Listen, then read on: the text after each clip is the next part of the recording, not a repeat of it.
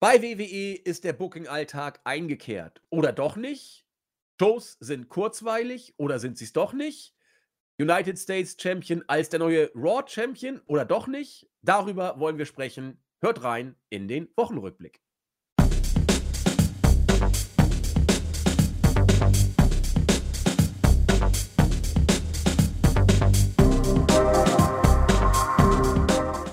Einen wunderschönen guten Abend, liebe Wrestling-Infos, DE Talk-Freunde und herzlich willkommen zu einer weiteren Ausgabe unseres Wochenrückblick-Formats hier bei Wrestling-Infos.de.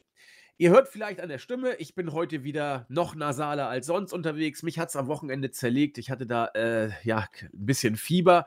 Äh, ist mittlerweile weg, aber äh, nasal bin ich noch ein bisschen angeschlagen. Deswegen gleich vorweg die Bitte, das zu entschuldigen. Ja, ansonsten haben wir eine Wrestling-Woche hinter uns, die ja eher normal daherkommt, will ich mal sagen. Keine großen Ereignisse in Sachen Punk, AEW, weiß man immer noch nicht so genau, wie es da jetzt konkret weitergeht. Man hat wohl miteinander gesprochen, aber alleine die äh, Ziehung von zumindest finalen Konsequenzen ist Chris und mir noch nicht zu Ohren gekommen. Und deswegen ruht auch da offenbar erstmal still der See. Das heißt für uns, wir stürzen uns in den Alltag. Das ist für uns ja meistens der WWE-Alltag. Und wir nehmen entsprechend die Weeklies auseinander und ein, zwei der wichtigsten News vorab. Natürlich im Nachgang eure Fragen. Es sind wieder zwei, drei aufgetaucht, die wir hier besprechen wollen. Wieder sehr coole Fragen, wie generell von euch, äh, finde ich, in letzter Zeit verdammt coole Fragen gekommen sind. Und auch die zwei, drei heute haben uns durchaus interessiert.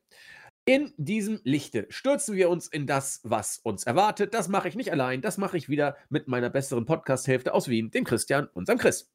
Ja, wunderschönen guten Tag. Äh, ja, ich muss sagen, wenn wir schon früher über die Wetter äh, quasi weitergegeben haben, muss ich sagen, ja, jetzt äh, ist der Sommer langsam vorbei. Es ist sehr düster, sehr dunkel, sehr farblos. Ähm, aber ich denke mal, unser Podcast wird sehr viel Farbe in diesen düsteren Alltag von mir bringen. Deswegen freue ich mich auf die heutige Aufnahme. Ihr habt gesehen wieder, wie bescheiden der Chris ist. Er sagt nicht, der Podcast wird Alter, er wird Farbe in euren Alltag bringen, sondern nur in, in, in sein und mein. Ich kann Wir nur für mich sprechen wir sind hier bescheiden, ja, wir achten dann nur auf unseren Alltag und hoffen, dass er zumindest euren Alltag nicht schlechter macht. Und das sei das äh, Wort des Tages. Bevor wir uns in die aktuellen News stürzen, muss ich einen ganz herzlichen Gruß vorab rausschicken. Es ist tatsächlich passiert. Wir hatten ja schon vor langer, langer Zeit mittlerweile, da hat unser User DJ S-Blade es sich ja damals nicht nehmen lassen, äh, Chris, Jens, mir und ich weiß nicht wem noch, tatsächlich so Pakete zu schicken, wo bei mir war ein bisschen Bier drin und noch ein paar andere Geschichten. War richtig toll. Steht auch, äh, Twitter habe ich das Bild, glaube ich, immer noch oben. Und äh, tatsächlich hat jetzt ein weiterer User, er hat es ja schon angekündigt, es gab äh, eine Odyssee, was die Poststrecke angeht, aber es wurde mir jetzt tatsächlich ein Bier zugeschickt von unserem User Jonathan. Er hat mir auch einen langen, langen Brief geschrieben. Darauf werde ich am Ende nochmal eingehen. Ich will euch damit ja natürlich jetzt nicht komplett nerven. Aber es ist tatsächlich passiert, dass mir ein User eines seiner Lieblingsbiere geschickt hat, das ich jetzt hier mal äh, verkosten soll. Ich habe ja lange kein Bier mehr getrunken, deswegen machen wir das jetzt mal auf. Herzliche Grüße an Jonathan. Er hat mir ein Pilz Premium Bier Kirner geschickt. Ich habe das noch nie probiert. Äh, ich habe es jetzt geöffnet und. Äh, hm. Ja, für 'n Pilz zuerst ein bisschen dunkel, kommt dann etwas herber, aber doch mild für ein äh, immer noch mild genug, um ein Pilz sein zu können. Also, ich werde es im Laufe des Podcasts weiter konsumieren und weiter ja, besprechen beziehungsweise meine Meldung abgeben, wenn mir irgendetwas auffällt. Ja, also es ist tatsächlich passiert. Herzlichen Dank. Ein User schickt mir ein Bier. Gilt auch für alle anderen, die wirklich meinen, ja gut, soll der auch mal mein Bier trinken? Kein Problem. Ihr habt ja die Adresse bei uns auf der Startseite, wo ihr alles an Bier hinschicken könnt. Und ich werde es dann auch reviewen. Erster Eindruck, Kirner, nicht schlecht. Ziemlich äh, etwas herb, nicht ganz so süffig, etwas von der Herbe kommend aber durchaus gut zu verköstigen. Herzlichen Dank an Jonathan und damit würde ich sagen, legen wir los. nicht nur die Bierverköstigung für mich wird aufgewertet, Chris, man hat gehört, WWE will wohl auch die United States Championship etwas aufwerten. Und wenn ich sage etwas aufwerten, dann ist das offensichtlich so gemeint, dass man bei Raw gemerkt hat, also wenn Reigns hier alle Titel hält und wenn Reigns, wenn er mal da ist, bei SmackDown unterwegs ist, zumindest ist er dort gelistet, dann müssen wir bei Raw doch auch irgendwie mal was haben. Und jetzt hat man gesagt, gut, wir müssen dann die United States Championship aufwerten. Gut, da hätte man auch schon früher drauf kommen, ehrlich gesagt. Aber äh, drauf kommen können. Aber man hat es jetzt sozusagen zum Ziel sich gesetzt, das umzusetzen. Auf der einen Seite mag man dazu sagen, ja, sinnvoll, das dann vielleicht zu machen. Auf der anderen Seite vielleicht auch, wenn man sich das Booking von Lashley so anguckt, Chris, ist er nicht eigentlich schon fast in dieser Position? Ja, also ich denke mal, wir haben die News äh, aufgenommen für die Folge, weil ähm, es ist definitiv ähm, Rede wert, der Rede wert.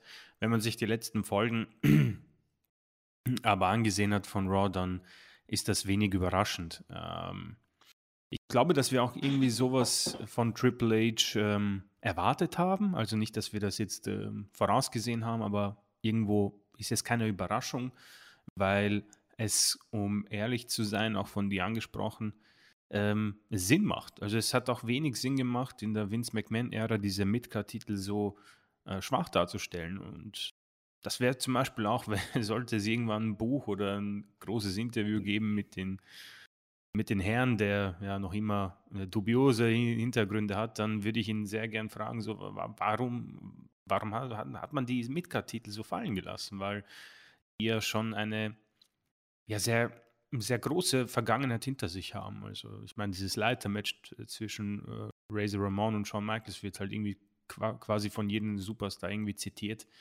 Ähm, und wenn ich mich nicht, also ich war, war nicht am, äh, am Leben damals, aber wenn ich mich erinnere, dann war halt kein World Title, der da oben gehangen ist. Also ähm, ist das sehr enttäuschend, aber auch sehr verwirrend. Und äh, deswegen macht das durchaus Sinn und vor allem der Titel ähm, Holder oder der, der den Titel gerade besitzt, Bobby Lashley, das ist ja das Interessante, dass der halt, ja, man möchte sagen, der letzte gute US-Champion war unter der Vince McMahon-Ära, bevor das Ganze irgendwie den Bach runterging. Also John Cena hatte wohl noch einen guten Run mit diesen Open Challenges, die haben sehr viel Spaß gemacht, aber die, haben, die wurden von Cena getragen, muss man halt auch zu, zugeben. Ja. Ähm, und der hat damals, und das, darüber haben wir, glaube ich, schon gesprochen, da war ich, glaube ich, schon Teil der, der, dieses Podcasts, äh, dass das schon viel gebracht hat. Vor allem die, äh, das Stable mit äh, Shelton Benjamin, Cedric Alexander, Hurt Business, haben den Titel und sich selbst, also es war diese Gruppierung MVP, haben sich gegenseitig so gestärkt. Und das war eine sehr starke Phase, bis halt dann der Titel wechseln musste zu Damien Priest, glaube ich. Und ja, der Rest, äh, den kennen wir alle. Also nicht überraschend, äh, vor allem die Darstellung bei Raw, ich glaube, wir werden noch später darauf eingehen, ist ja durchaus positiv. Ist, alle, die allererste Folge, glaube ich, gleich mal ein, ein Turnier um den Nummer 1 Herausforderer mit einem zugegeben äh, normalen Video. Videos kann die WWE, hat man das, das hat man endlich mal aus, ausgenutzt, kurz die ehemaligen Titelträger ähm, promoted und dadurch den Titel, haben wir auch gesagt, deutlich aufgewertet aber man muss auch sagen, äh, ich weiß nicht, wie schnell man ja gefühlt 15 Jahre der Schande wegmachen kann. Das wird sich zeigen. Es macht auf jeden Fall Spaß. Es sind gute Matches. Bobby Lashley ist ein sehr starker äh, Champion zurzeit und ich freue mich irgendwo auch auf nächste Woche. Also so zumindest hat man es mich, weit gebracht. Also Lashley gegen Seth Rollins.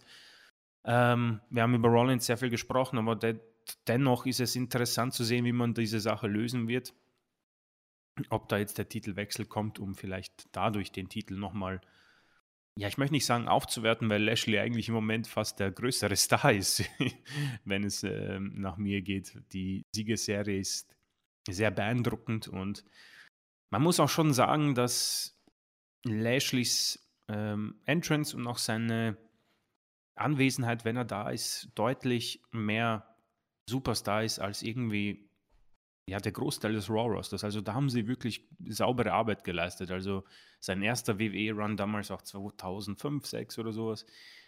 kommt nicht mal annähernd heran. Und damals hatte man, glaube ich, deutlich mehr mit ihm vor. Ähm, deswegen ähm, muss ich sagen, finde ich das gut. Man wird es auch brauchen, weil ich gehe mal stark davon aus, dass Reigns diesen Titel dieses Jahr nicht mehr verliert. Also das würde mich sehr, sehr stark überraschen, außer er verletzt sich natürlich. Aber wir gehen mal davon aus, er bleibt gesund. Und ja, am Ende sind das durchaus positive Dinge, weil, ähm, und da wiederhole ich mich, warum nicht starke Titel in der Matchcard haben und dann in den Pay-Per-Views äh, repräsentieren? Und das bringt mich dann auch noch zu ähm, Gunther gegen Sheamus Fünf Sterne von Herrn Melzer, also Applaus von mir. Und, äh, und du hast es wieder vorausgesagt. Und ich habe es vorausgesagt. ich wollte nicht darauf hinaus, aber, aber ich. Ähm, ich hole, danke für die Props, danke für das Schulterklopfen und ja, auf jeden Fall positive äh, Zeiten für die Midcard-Titel.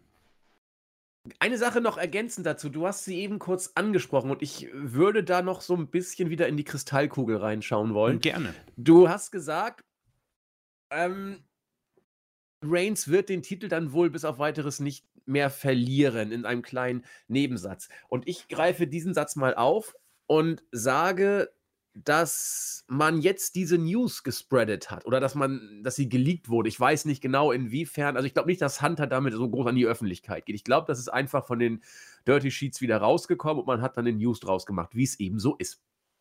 Aber allein schon, dass man diese Entscheidung bei Raw getroffen hat, das oder für Raw getroffen hat, dass man die United States Championship mehr in den Vordergrund, noch mehr in den Vordergrund stellen und pushen will, zeigt für mich absolut eindeutig, dass die Würfel in Sachen Roman Reigns und Titelverlust äh, dieses Jahr oder bis WrestleMania mindestens schlicht gefallen sind. Mhm. Man, man muss sich darüber keine Gedanken machen, wenn man mit dem Gedanken spielt, Reigns den Titel abzunehmen. Dann, dann muss man den United States Gürtel nicht unbedingt stärker machen. Es ist immer schlau, auch die B-Championships stark zu machen. Da haben Chris und ich häufig drüber gesprochen.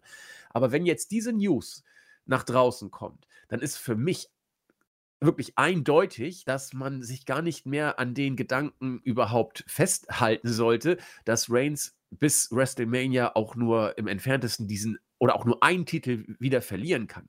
Das wird nicht passieren. Und das war für mich eher so diese zwischen den Zeilen, aber doch dafür umso deutlicher rübergebrachte Botschaft: Reigns wird den Titel nicht verlieren. Raw muss sich irgendwas ausdenken oder für Raw muss man sich was ausdenken. Und das, was uns dazu einfällt als WWE-Offiziellen, ist der Schritt nachvollziehbar, die US Championship zu stärken. Und das wird man jetzt machen. Ob mit oder ohne Lashley, wird man sehen. Genau wie Chris bin ich der Auffassung, man sollte hier mit Lashley gehen. Man hat verdammt viel in Lashley investiert. Auch nicht immer alles richtig gemacht. Das muss man auch mhm. sagen. Wir haben die Phase nach dem Rumble angesprochen, wo einiges dann nicht richtig gemacht wurde aus unserer Sicht. Und auch Lashley hat nicht immer alles richtig gemacht, wirkte teilweise äh, zwischen Baum und Borke und sein Gesichtsausdruck zeigte auch eine gewisse Verunsicherung. Das ist im Moment alles vergessen. Also diese Zeiten der Verunsicherung war, wo er diese blöde Fehde gegen Omos hatte. Da sah er auch nicht immer wirklich toll aus, lag aber selbstverständlich auch am Booking. Wir haben es oft angesprochen. Derzeit ist er aus dieser Up-and-Down-Phase offenbar gestärkt rausgegangen. Und äh, ein Seth Rollins ist für mich derzeit eigentlich nicht der Mann, der den Titel abnehmen sollte. Aber darüber sprechen wir, wenn wir über die Raw-Ausgabe sprechen, die heute auch natürlich großer Schwerpunkt der heutigen Ausgabe ist. Anfang tun wir allerdings mit der SmackDown-Ausgabe. Und ich bin sie eben noch mal vor der Podcastaufnahme mit Chris durchgegangen. Das, das ist derzeit ein Ding, das fährt. Wir haben eigentlich bei allen Segmenten den Eindruck gehabt, dass hier das Wrestling nicht neu erfunden wurde. Das ist auch so, ein, so eine Phrase, die sich durch viele von unseren letzten Podcasts durchzieht. Aber es ergibt alles irgendwie Sinn. Es werden die Geschichten entweder neu erzählt oder weiter fortgeführt oder man nimmt wieder Fahrt auf. Oder ich zitiere mal äh, unseren User äh, Real Bad Guy, der bringt es für mich auf den Punkt. Äh, der hat gesagt bei uns im Board, man hat es zumindest schon geschafft, dass man die Shows gut schauen kann, auch von Woche zu Woche und das mit ganz einfachen Dingen. Da habe ich gar nicht Boah. viel hinzuzufügen. Das äh, nails it. Gute Zusammenfassung. Sagt. Ja, ne? Finde ich auch. Das, das haut's auf den Punkt. Damit können Chris und ich natürlich unseren Job heute noch nicht beenden. Wir werden, das, das wäre ja was. Aber da sieht man auch schon, wenn die Shows gut sind, ist es gar nicht so einfach, äh, da irgendwie dann äh, negative Sachen zu finden. Denn außer zu sagen, ja, super, ja, super, ja, das will ja auch keiner hören. Also müssen wir gucken, wie wir da die äh, Props verteilen und trotzdem irgendwas haben, wo das man oder worüber man reden kann. Also es fing an mit dem Six-Man-Tag, Imperium, Gunther, Ludwig Kaiser und Giovanni Vinci gewannen gegen die Brawling Brutes, Seamus, Rich Holland und Butch.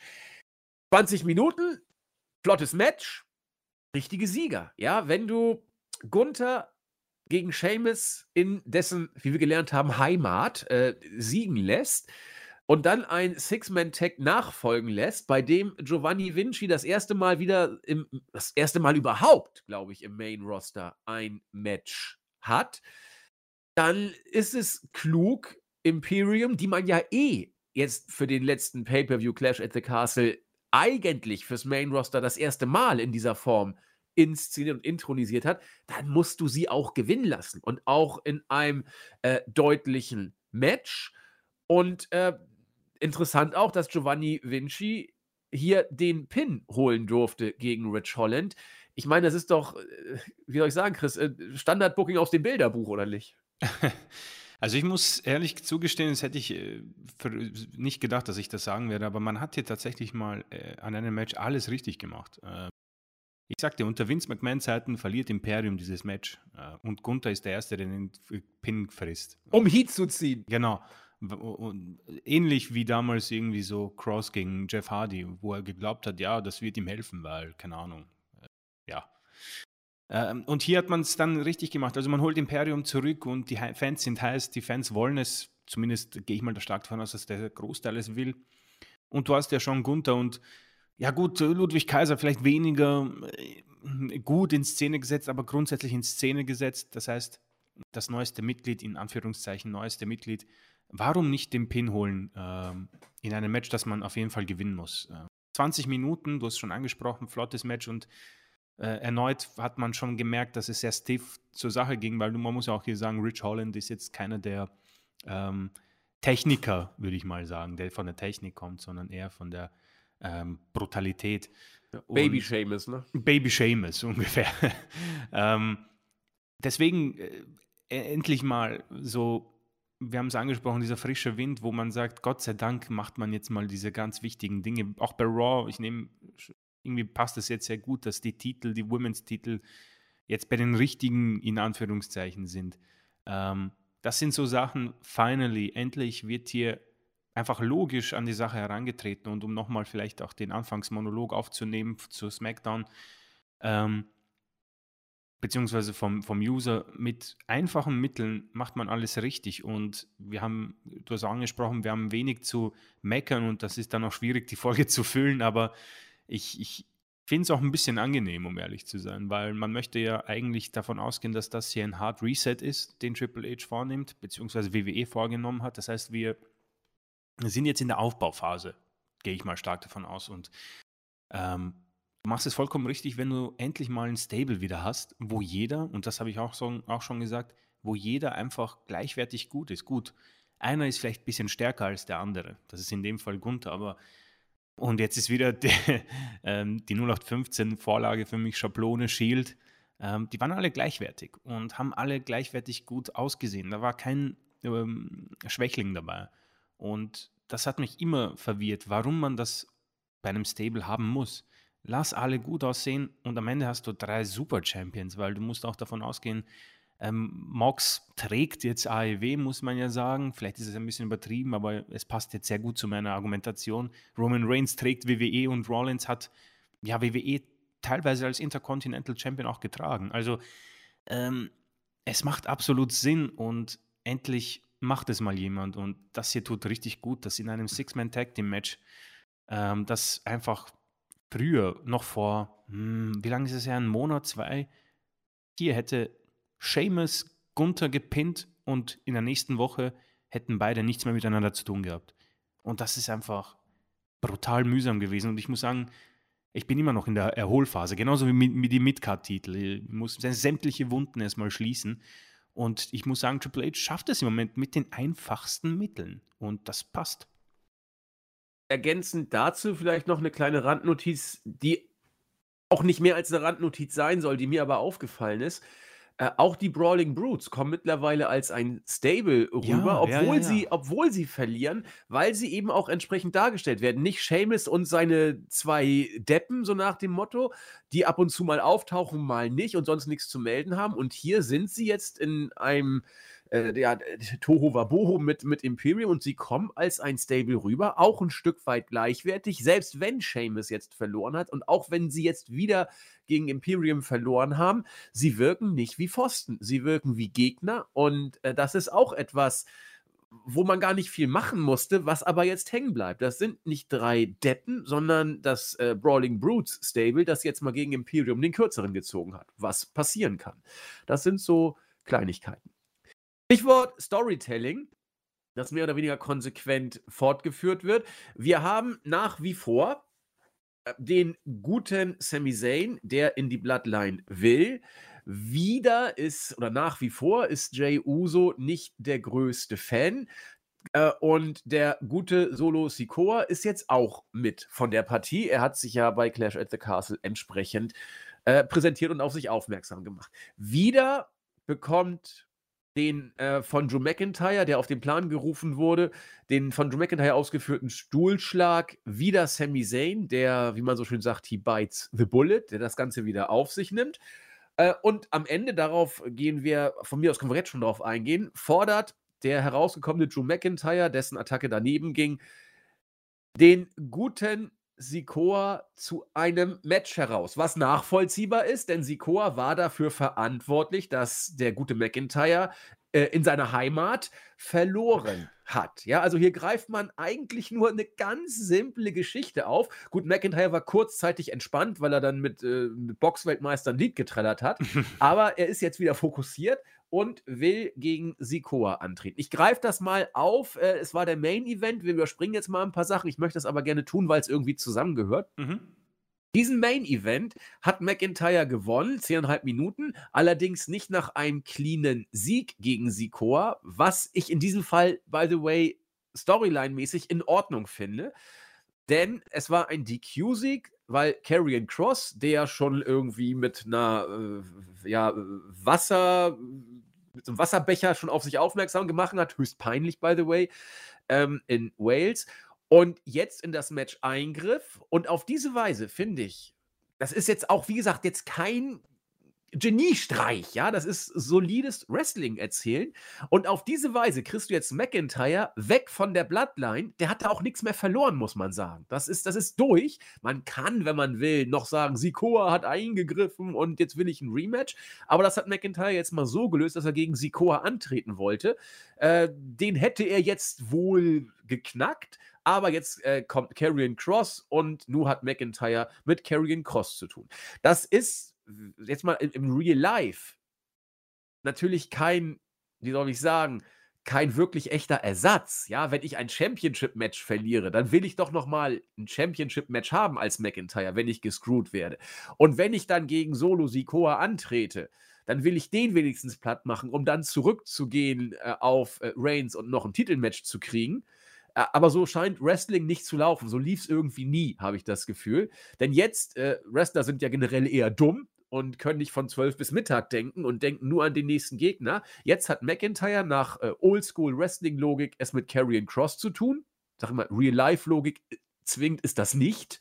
Aber Wrestling-Logik ist es okay. Du hast McIntyre jetzt weg von der Bloodline und hast die auch schon mehrfach angeteaste Fehde mit Karrion Cross. Ob das jetzt gut oder schlecht wird, muss man sehen. Ich bin vorsichtig zurückhaltend, ehrlich gesagt, was diese Fehde angeht.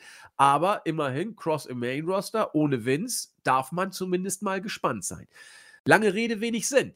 Es ist auch hier keine große Innovation des Wrestling-Sports, aber es ist in der Wrestling-Welt zumindest konstant und konsequentes Storytelling. In der wirklichen Welt wäre das absolut nicht konsequent, was hier gerade gelaufen ist. Aber äh, es wird zumindest erzählt, warum McIntyre jetzt mit Karrion Cross künftig sich wohl bekriegen wird. Das wäre uns so unter Vince sicherlich nicht erzählt worden, Chris. Nein, definitiv nicht. Ähm, ich glaube, ich, dass das, ich glaube nicht, dass das aufgenommen worden wäre.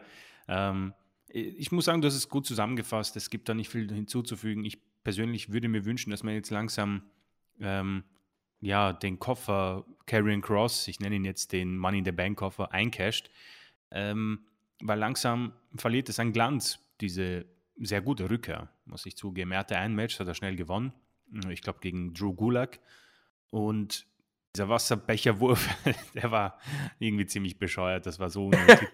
ähm, ich persönlich wünsche mir jetzt einfach, dass, keine Ahnung, mach einfach für Extreme Rules ein Match zwischen McIntyre und Cross um den Nummer 1 Herausforderer und lass Cross gewinnen, dann hast du diesen Impact auch weiter fortgeführt. Er ist der Nummer 1 Herausforderer und du kannst das irgendwie strecken, keine Ahnung, zum Rumble oder sowas oder zu, oder ja gut, Series wird vielleicht wieder Raw gegen SmackDown, obwohl das ja gar nicht möglich. Wir haben nur einen Champion, egal. Ähm, und lass endlich Cross jetzt mal den, den Jäger darstellen. Ja. McIntyre oft schon von uns erwähnt, ist da, wo er maximal sein kann.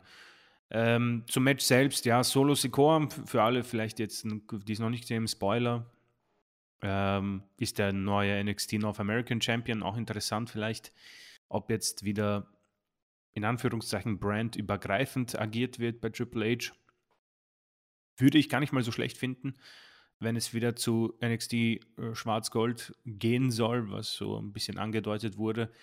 Äh, dass du eben vielleicht ein paar NXT-Gürtel auch präsentierst, weil ich persönlich fand das damals eigentlich ganz cool, als Kevin Owens im Main Roster debütierte, ist er als NXT-Champion debütiert und hat United States Champion John Cena herausgefordert und war eigentlich ganz eine ganz coole Sache damals. Und er hat sogar damals den NXT Championship Gürtel über den Main Roster Gürtel seinerzeit äh, gehalten und genau. diesen Gürtel bevorzugt. Das war auch eine klare Ansage. Ja, ich glaube, er, er, hat sogar auf die United States Championship draufgetreten in genau. dem Segment. Ja. Eine tolle Matchserie damals, ähm, die, glaube ich, John Cena gewonnen hat. Na, natürlich. Ich glaube glaub 3-1 am Ende.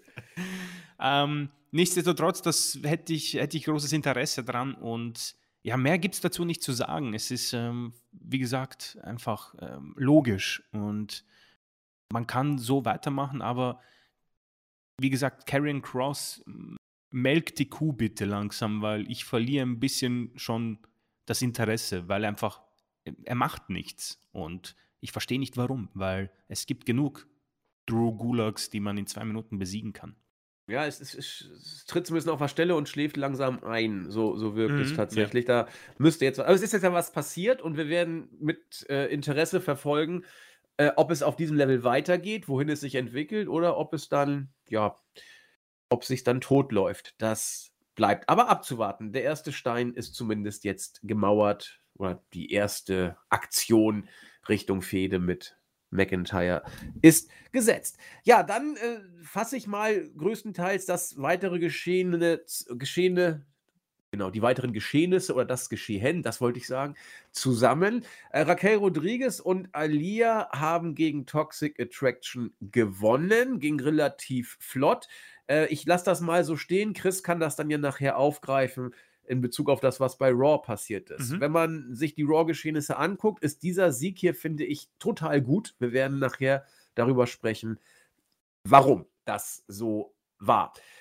Ferner hat Ronda Rousey ein äh, SmackDown Number One Contendership Match gewonnen nach einem Fatal, Fatal Five-Way Elimination Match gegen Cia Lee, Sonya Deville, Nettie und Lacey Evans. Das Ganze ging viereinhalb Minuten. Jetzt kann man sagen, wer macht denn so ein Match in viereinhalb Minuten? Ich würde sagen, eine Promotion, die Ronda Rousey wieder Bären stark darstellen möchte und relativ deutlich macht, hier, ich bin die Expertin, ich werde das Match gewinnen und ich werde bei Extreme Rules wieder gegen Liv Morgan antreten.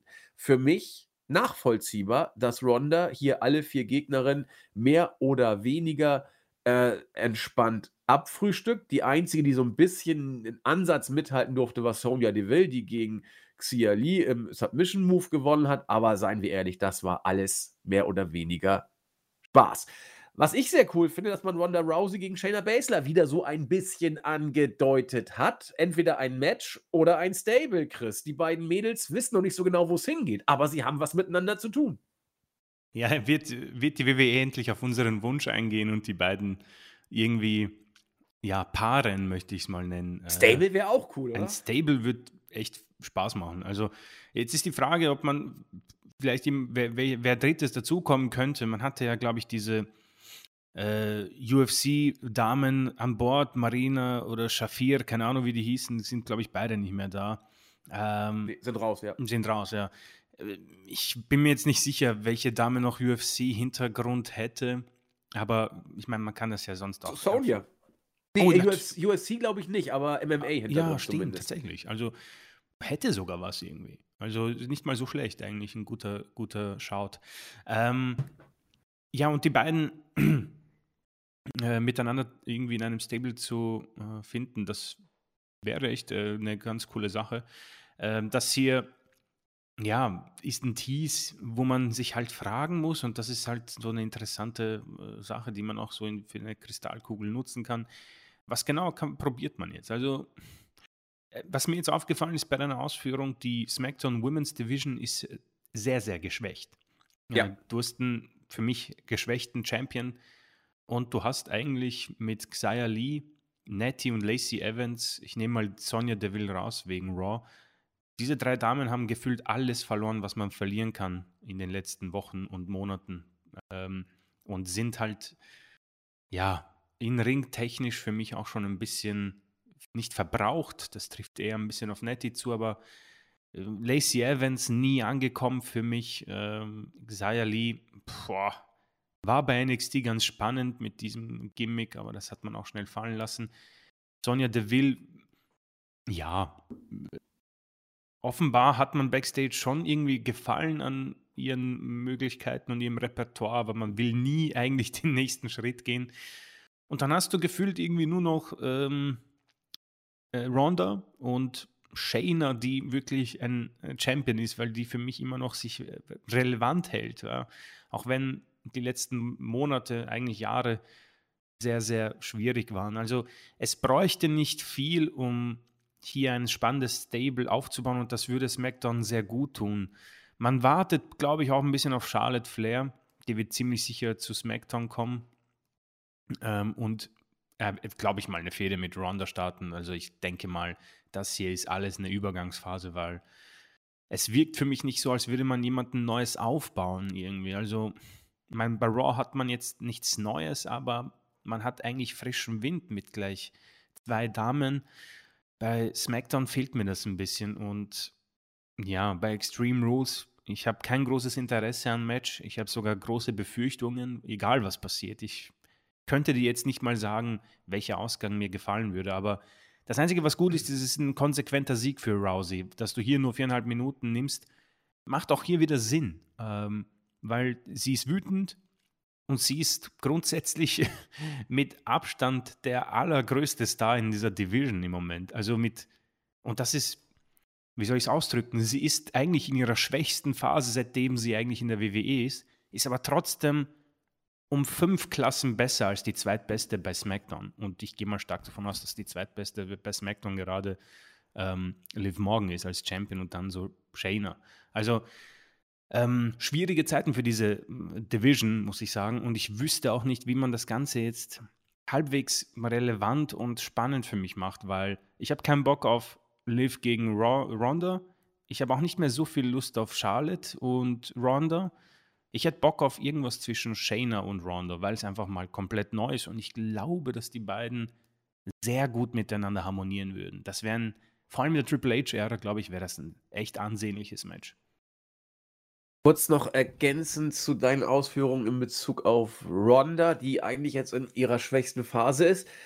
Ich glaube, es geht bei Ronda schon seit zwei, drei Wochen wieder deutlich bergauf. Also sie war, sie war wirklich äh, am Tiefpunkt, aber seit sie da sich mit den Offiziellen anlegt und verhaftet wurde und so weiter, hat sie es komischerweise geschafft, dass die Crowd auch wieder mehr auf sie reagiert.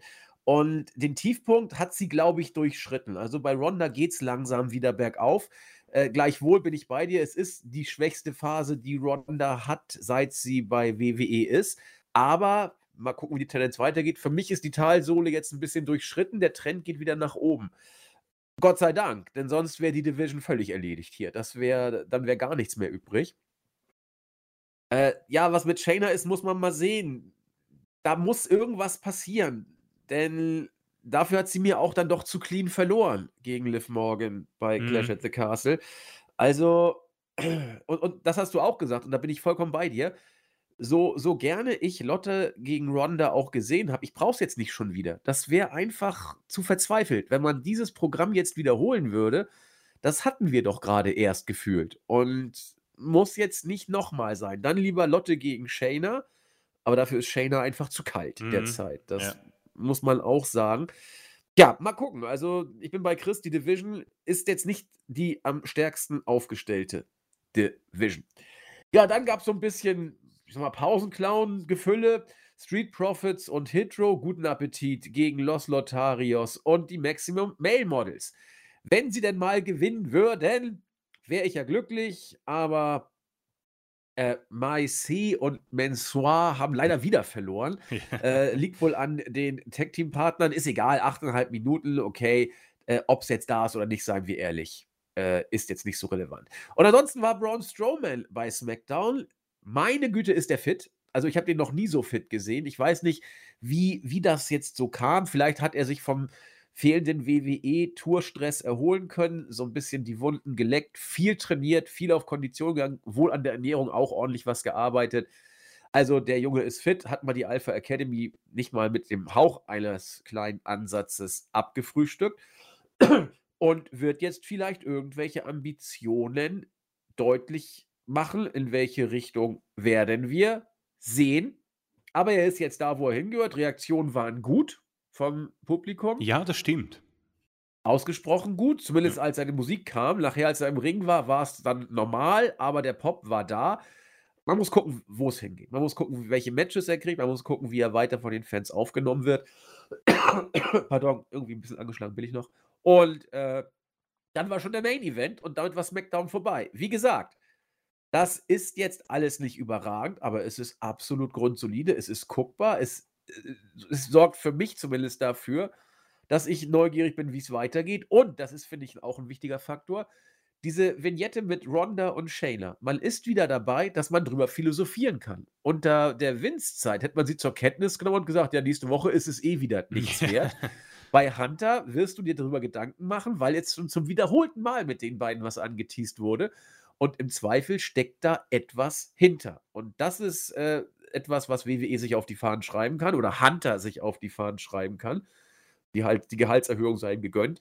Und äh, ja, SmackDown, kurzweilige Show. Ich weiß nicht, Chris. Äh, willst du noch was dazu sagen oder willst du Raw übernehmen? Ähm, ja, vielleicht ein, zwei abschließende Sätze. Also, du hast ähm, angesprochen, die SmackDown-Ausgabe ist im Moment so einfach locker runterzuschauen. Das profitiert auch nochmal, wir wiederholen uns oft, ähm, profitiert halt durch die Stunde, die weniger zur Verfügung steht. Ja. Ähm, das Einzige, was mir noch nicht so irgendwie imponiert, ist eben die Sache mit Hit Row und alles, diese Lückenfüller-Geschichte. Aber ich frage mich halt, ob es, da, müsst, da, da, da müsste ich halt mehr AEW schauen. Ich frage mich, ob das einfach eine äh, Sache ist, die man nicht vom Wrestling korrigieren kann. Dass es irgendwie Lückenfüller gibt, die im Moment einfach nur da sind, um äh, den Sendeplatz voll zu machen. Also ist, ist die Frage, ob es möglich ist, eine ganze Show interessant zu machen mit kleinen Geschichten. Aber ähm, ich erinnere mich, ab und zu hat es ja funktioniert. Ich erinnere mich an diese äh, Fehde mit Otis und Mandy Rose und Dolph Ziggler, die irgendwie durch beide Brands gegangen ist und die war immer so nebenbei und es war nicht mal so schlecht am Ende. Und vielleicht ist es einfach auch Geschmackssache. Also Mansoir und äh, wie sie alle heißen, haben für mich auch Potenzial, aber du hast angesprochen, schon wieder verloren. Und ähm, man, man, man fragt sich auch hier, das habe ich mich in der Vince McMahon-Ära sehr oft gefragt, warum, warum, ist es, warum ist die Gruppierung da? Und das ist dann die Fragen, hm, die Triple H wohl noch beantworten muss. Und da bin ich sehr gespannt. Ich denke mal, er kriegt hier so einen Freischuldpass. ähm, einfach um anzukommen, weil ich denke mal, es ist noch immer diese ich suche mich durch diesen Papierkram durch und äh, schaue, was schwebt und was nicht schwebt. Und äh, man merkt auch bei Raw, äh, es gab auch diesbezüglich eine News, kann man sich durchlesen, dass es zum Beispiel für Veer Mahan keine ähm, Pläne gibt. Also äh, man merkt, er hat so eine Linie, der bleibt da treu im Moment und ich kann mir gut vorstellen, dass er noch viel mehr im Petto hat. Also wenn jetzt zum Beispiel die Shows, wenn SmackDown jetzt die nächsten zwei Jahre so läuft, dann bin ich auch etwas so gelangweilt, weil man irgendwie auch nicht vorankommt. Stichwort Cross und wie sie alle heißen. Aber am Ende sind wir sehr früh dran im Moment und die, der Vorteil des frischen Windes spricht noch sehr viel für die Triple H-Ära und äh, das, das Abschlusswort für SmackDown. Wobei, da, kurze Ergänzung noch. Ja, bitte, ja. Äh, um das Positive hier äh, stehen zu lassen. Ähm, darauf können wir uns vielleicht einigen. Lieber ein Eight-Man-Tag-Team-Match mit den Street Profits und Hitrow gegen Los Lotarios und die Maximum Male Models als die 24-7 Championship. das ist ein Machtwort.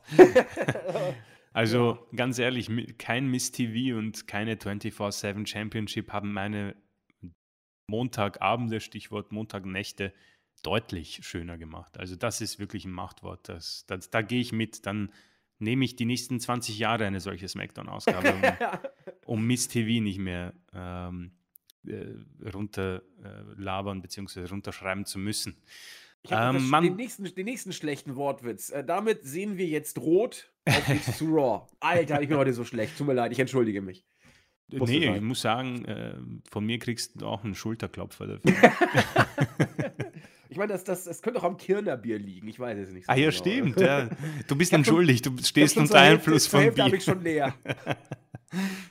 ähm, ja, wir starten Monday Night Raw mit einem Segment von Seth Freakin Rollins. Der hat schon wieder probiert, sich in die World Championship Sphären zu ähm, sprechen, zu reden, wurde aber von Matt Riddle, ich muss ehrlich zugestehen, ich merke das immer im Bericht, ich vergesse immer, dass er seinen Vornamen wieder hat, Riddle, ähm, und äh, muss mich da wieder zurück dran gewöhnen. Auf jeden Fall, äh, der Original Bro hat noch immer nicht genug von dieser Fehde und hat äh, Seth Rollins attackiert. Es ist das 0815 äh, Gebrawle zwischen den beiden, das meistens irgendwie an Seth Rollins geht. Ähm, dieses Mal ist er davon gelaufen und Judgment Day kamen heraus und haben gesagt, du pass auf, Riddle, wir werden dich nicht attackieren. Ganz im Gegenteil. Ähm, Rhea, ich und äh, deine Wenigkeit, wir haben ja auch privat sehr viel miteinander zu tun. Also ähm, du wirst ja auch vom System eigentlich unterdrückt und wir wollen, dass du jetzt Teil von Judgment Day wirst, weil du siehst, wie gut Dominik jetzt ist. er strahlt von Charisma.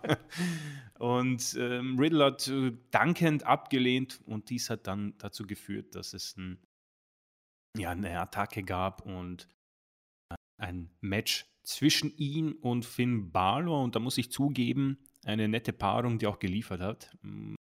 13,5 hm, Minuten. Äh, kann man sich ansehen, durchaus. Also wer zu viel Zeit hat, äh, kann sich das gerne anschauen. Ähm, Rey Mysterio hat dann eingegriffen und auch Seth Rollins, der dann einen Stomp verteilt hat. Erneut der wohl 2000. gegen Riddle. Es ist klar, dass die beiden bei Extreme Rules aufeinandertreffen werden. Seth Rollins wird irgendwann einknicken und die Herausforderung akzeptieren. Ähm, wir haben, glaube ich, sehr viel schon über die beiden gesagt, für Seth Rollins und Matt Riddle, Matt Riddle, vor allem in der letzten Ausgabe. Deswegen möchte ich die äh, Zuhörer nicht mehr damit langweilen.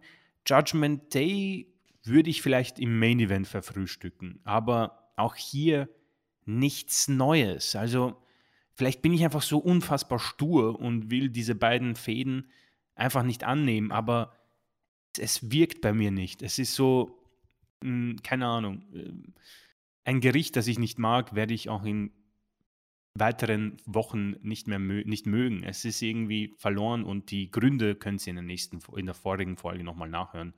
Aber äh, ich möchte mich da nicht nochmal wiederholen. Ich, ich, ich spiele mal Devil's Advocate in Okay, diesem. Zusammenhang, äh, weil ich versuche mal ein, ein Argument zu bringen, was sowohl Chris verteidigt als auch äh, alle anderen, die es positiver sehen.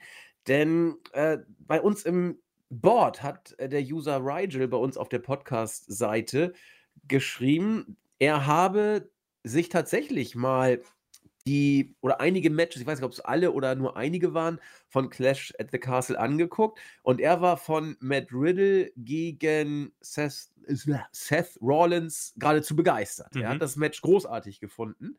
Und auch Chris und ich haben das Match ja auch durchaus als wirklich gut anerkannt. Das wollen wir ja gar nicht madig reden. Er hat auch gesagt, dass Rollins richtig cool rüberkam und Riddle irgendwie auch.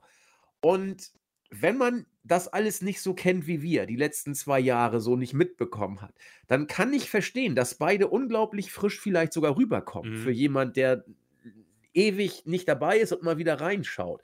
Ähm, und das mag dann auch für viele, die jetzt wieder reinschauen oder nicht so richtig dabei waren, auch dann ein Grund sein, das wirklich gute Match auch nicht nur als solches zu sehen, sondern auch die Protagonisten entsprechend positiver wahrzunehmen, während Chris und ich einfach da zu viel mitgekriegt haben in den letzten Jahren, was Rollins angeht. Und bei Riddle zu viel ohne Randy sozusagen, ja. dass beide in der Luft hängen. Das heißt, wenn man sich beide Seiten anhört, kann man, glaube ich, für beide Seiten durchaus Verständnis haben. Chris und ich hängen völlig in der Luft, aber alle, die äh, Riddle gegen Rollins unbedingt nochmal sehen wollen, wir können das schon verstehen. Alleine, wir haben zu viel gesehen. Ja, absolut. Also ich, ich, ich möchte auch hier nicht irgendwie Leute äh, äh, davon abbringen. Und das soll ja auch nicht so sein. Also niemand soll sich jetzt, jeder darf sich eine eigene Meinung bilden. Das ist sehr, sehr wichtig. Ähm, es ist halt ab und zu, das habe ich glaube ich auch schon in den Podcast, äh, im Rahmen dieses Podcasts gesagt, ab und zu gibt es Sachen, die kann ich mir selbst auch nicht erklären bei mir. Ähm, Bestes Beispiel ist, glaube ich, Bianca Belair gegen Becky Lynch bei WrestleMania. Das ist für mich das beste Match des Jahres mit Gunther und Sheamus. Und viele sagen sich, naja, ähm, dieses Match hast du bei Raw fast jede Woche. Also es gibt diese verschiedenen Meinungen und bei mir hat damals irgendwie alles gepasst. Es war Samstag und ich war einfach sehr fit und ich hatte Bock auf Mania aus irgendeinem Grund, so wie schon lange nicht mehr. Ich glaube, in der Vorstellung hatten wir gar keinen Bock eigentlich. Ja, genau. irgendwie und dann genau und dann kam auf einmal irgendwie 2 Uhr und oder 1 Uhr, keine Ahnung, wann das angefangen hat und aus irgendeinem Grund war ich schon, war ich zehn Jahre jünger und äh, es war gefühlt WrestleMania, keine Ahnung, 24, 25 damals die Vorfreude noch auf die Manias und dann kam dieses, dieses Match und ich glaube, es hat einfach alles gepasst. Also ich, vielleicht erwischen sie uns auch in einem sehr schlechten Zeitpunkt, die beiden, aber dass das Match gut war, das ist, da, da will ich sicher nicht äh, argumentieren, dagegen argumentieren. Und wer weiß, vielleicht wird die Stipulation, die es bei Extreme Rules wohl geben wird, äh, den beiden noch helfen.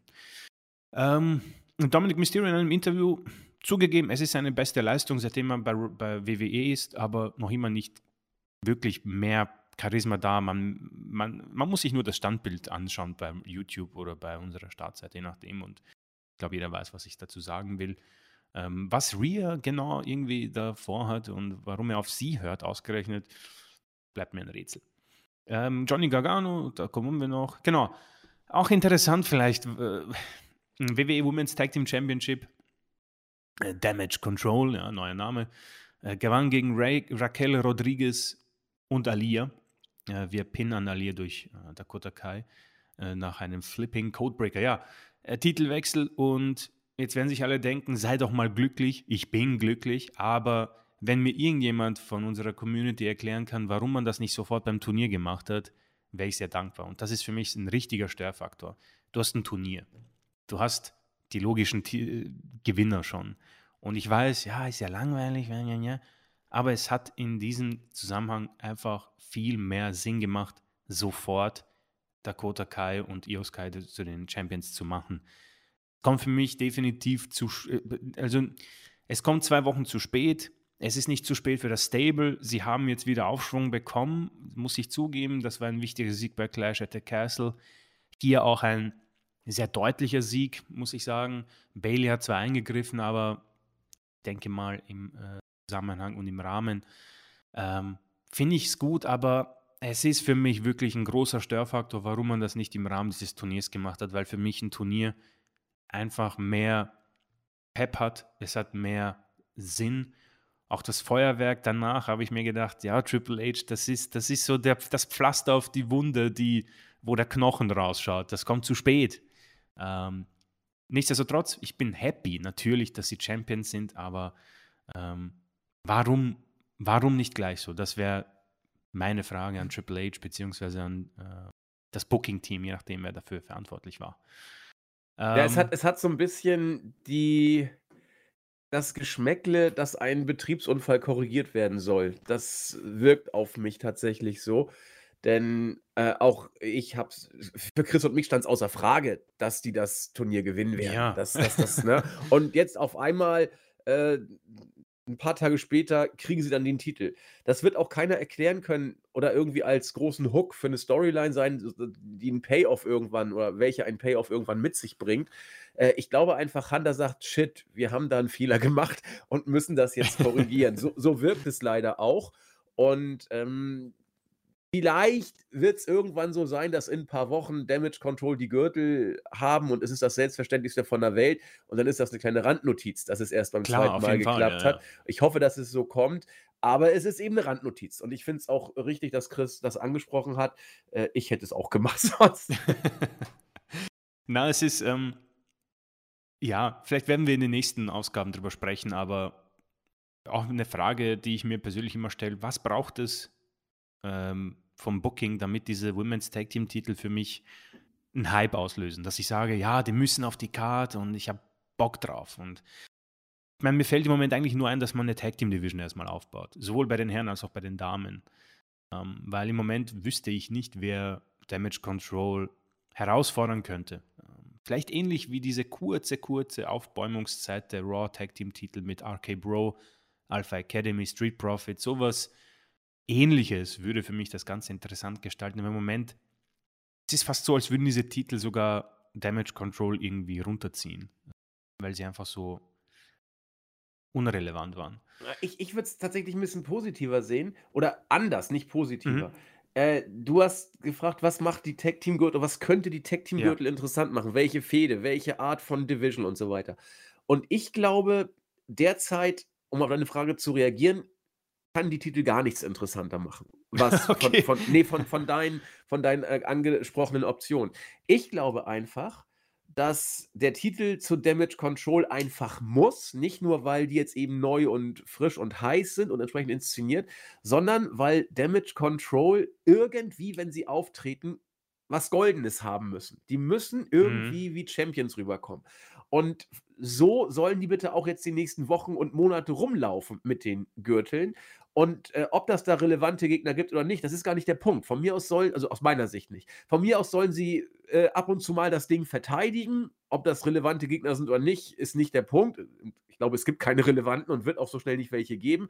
Vielleicht mal Sascha und Naomi, aber ehrlich gesagt, ich will die gar nicht mehr als äh, Gegner um die Tag-Team-Gürtel. Wenn Sascha kommt, will ich sie nicht im Tag-Team-Gürtelbereich sehen. Da gehört sie einfach nicht hin. Viele Ausrufezeichen.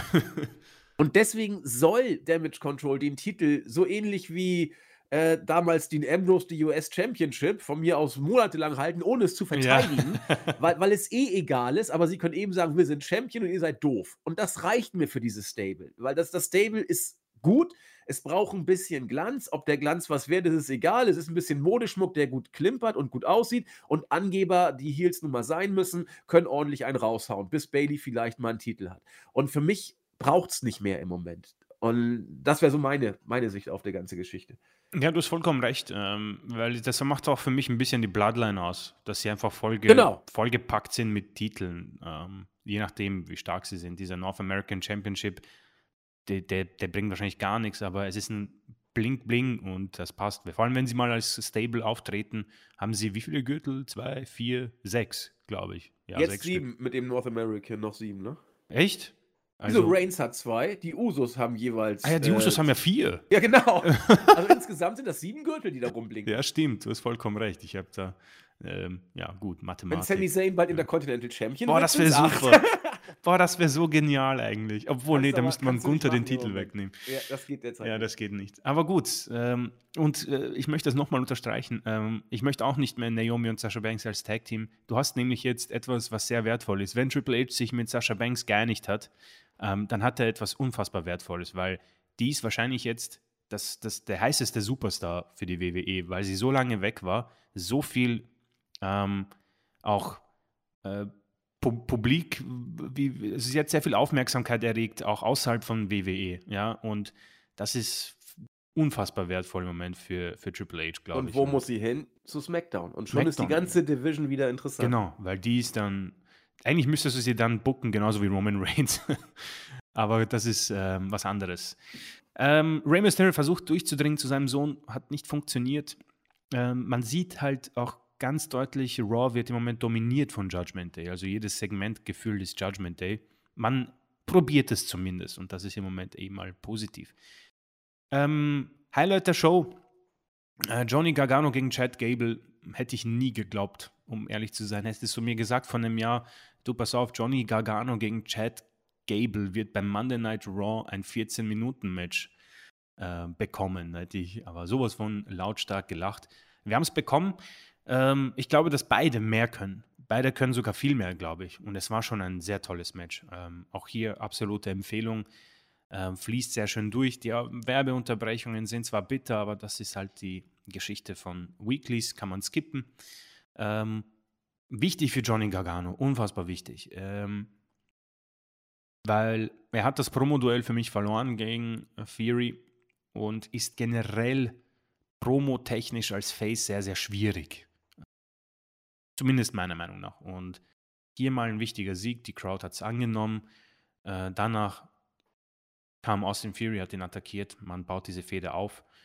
Ähm, Wäre vielleicht eine interessante Sache, ist mir jetzt irgendwie in den Kopf geschossen, dass man bei Extreme Rules vielleicht irgendwie diesen Koffer aufs Spiel setzt und ein Leitermatch zwischen den beiden bringt.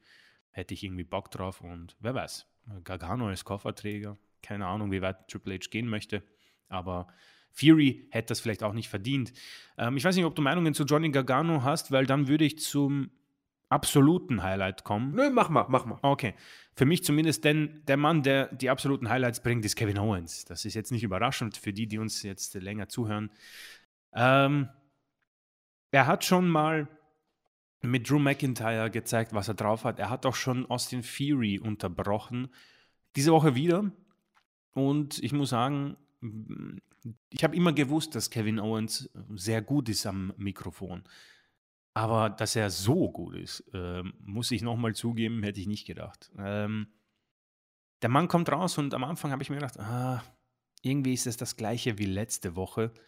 Äh, weiß ich nicht, ob ich Bock habe. Also habe ich mal losgeschrieben an meinem Dokument und äh, ungefähr mir schon vorgestellt, was er sagen wird. Und dann habe ich aufgehört, weil dann ging es richtig los. Also ähm, man merkt, dass, glaube ich, Triple H ihnen kein Skript vor die Nase hält im Vince McMahon-Sinne, sondern er sagt, du pass auf, das wäre super, wenn du das einbauen kannst, aber ich habe kein Problem damit, wenn du ihm deine Meinung sagst, was du von ihm hältst. Und ich glaube, bin mir nicht sicher, aber ich würde mich, es würde mich nicht überraschen, wenn Owens tatsächlich das preisgegeben hat, was vielleicht nicht nur er über Fury denkt. Ähm, er hat nämlich gesagt, ja, du bist äh, jung und gut aussehend und hast viel Potenzial, aber du bist einer von vielen und du führst dich auf wie ein absoluter Vollidiot, du nutzt dein Potenzial nicht und das stört Leute wie mich und Johnny Gargano, die vielleicht nicht in das Vince McMahon Aussehen passen. Und dann ist er ihn äh, komplett emotional angegangen. Das kann, darf sich jeder anschauen, ist, ist glaube ich, bei YouTube verfügbar, zumindest ein Teil davon. Und man hat auch, glaube ich, gemerkt, dass Fury äh, etwas ja, äh, überrascht war. Wenn nicht, dann hat er das sehr gut äh, dargestellt, muss ich sagen. sagen. Ähm, und dann hat man irgendwie darauf gewartet, dass Fury was sagt. Und ich, ich äh, was ich zugeben muss, da haben sie mich dann auch erwischt mal wieder. Ich habe dann gewartet, okay, was ist die Antwort von Fury? Und es kam das einzig Richtige. Es kam das Gimmick heraus, nämlich er flext und sagt, äh, du bist eifersüchtig, Owens. Und dann prügelt er auf ihn ein und was für mich geholfen hat, ähm, Fury hat äh, ein bisschen eine blutige Nase gehabt, einen kleinen Cut, hilft natürlich immer bei so einem Brawl. Ein tolles Segment, weil Owens absurd gut ist und für mich einfach mega Bock jetzt hat, dass ich dieses Match der beiden sehe nächste Woche. Und das hat WWE schon lange nicht mehr geschafft, weil es ist eine Paarung, die hat man schon gesehen. Es ist eine Paarung, das ist kein, kein das wird kein Fünf-Sterne-Match, aber ich habe einfach Bock, weil er es geschafft hat, diese Emotionen rüberzubringen. Ich habe aufgehört zu schreiben. Ich habe zum ersten Mal seit weiß nicht, seit zehn Jahren wirklich mal zugehört bei einem Promo-Segment. Das letzte Mal, dass ich so zugehört habe, war vielleicht CM Punk bei WWE. Ähm, oder die letzten Wochen bei Kevin Owens. Es ist wirklich unglaublich gut gewesen. Theory vielleicht etwas verunsichert gewesen dadurch, was er machen muss. Hat, glaube ich, für mich das Beste gemacht, nämlich sein Gimmick gestärkt. Ähm, ich freue mich drauf, ich freue mich auf dieses Match der beiden. Und Owens ist in ja, der Promo-Form seines Lebens, liefert Matches ab. Und das ist vielleicht auch mal, und es, ich, es tut mir leid, dass ich dir jetzt vielleicht mehrere Sachen an den Kopf werfe, aber ich gehe mal den nächsten Schritt und sage, das, meine Damen und Herren, ist der Grund, warum ich im Moment nicht mit Seth Rollins zurechtkomme. Er bringt diese Emotion bei mir nicht raus, weil grundsätzlich machen Kevin Owens und Seth Rollins seit langer Zeit das Gleiche. Sehr schön, ja. Kevin Owens gibt eine Promo, Seth Rollins gibt eine Promo. Seth Rollins hat eine Langzeitfehde mit Cody Rhodes, Kevin Owens hat eine Langzeitfehde mit Ezekiel gehabt und jetzt halt mit Theory. Der Unterschied, Kevin Owens schafft es bei jedem Emotionen bei mir auszulösen und dass ich Bock habe auf seine Musik. Als er ihn unterbrochen hat, war ich so, okay, ich habe hab meine Hände aneinander gerieben, was passiert jetzt? Bei Seth ist es einfach nicht der Fall, weil ich nicht mehr gecatcht werde von ihm. Er schafft diese Emotion gerade nicht bei mir. Und dann der zweite Fall, beide liefern Matches. Beide liefern, liefern gute Matches. Nur Seth Rollins hat Matt Riddle und Cody Rhodes und Bobby Lashley als Gegner. Kevin Owens hat im Moment Ezekiel gehabt und zugegeben einen noch sehr äh, jungen Theory. Ja?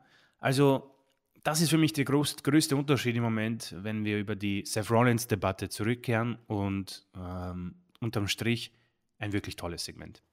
Ich möchte da kurz einhaken. Ähm, ich finde, du hast es genau auf den Punkt gebracht. Man könnte sogar sagen, Owens noch mehr in der Luft hängt als Rollins. Ja, auf jeden Fall. Denn Rollins hat, wenn man die WWE-Card sich anguckt, solide bis hohe Card-Region-Matches. Äh, immer gehabt, auch in den letzten zwei Jahren. Er hing mal mehr, mal weniger, aber er war immer safe auf der Card und war auch nie in der Undercard. Das muss man auch sagen. Er war immer Midcard bis Main Event oder Uppercard auf jeden Fall. Und Owens war monatelang teilweise nicht mal auf der Card von Pay-per-Views. Das muss man dazu auch noch ergänzen.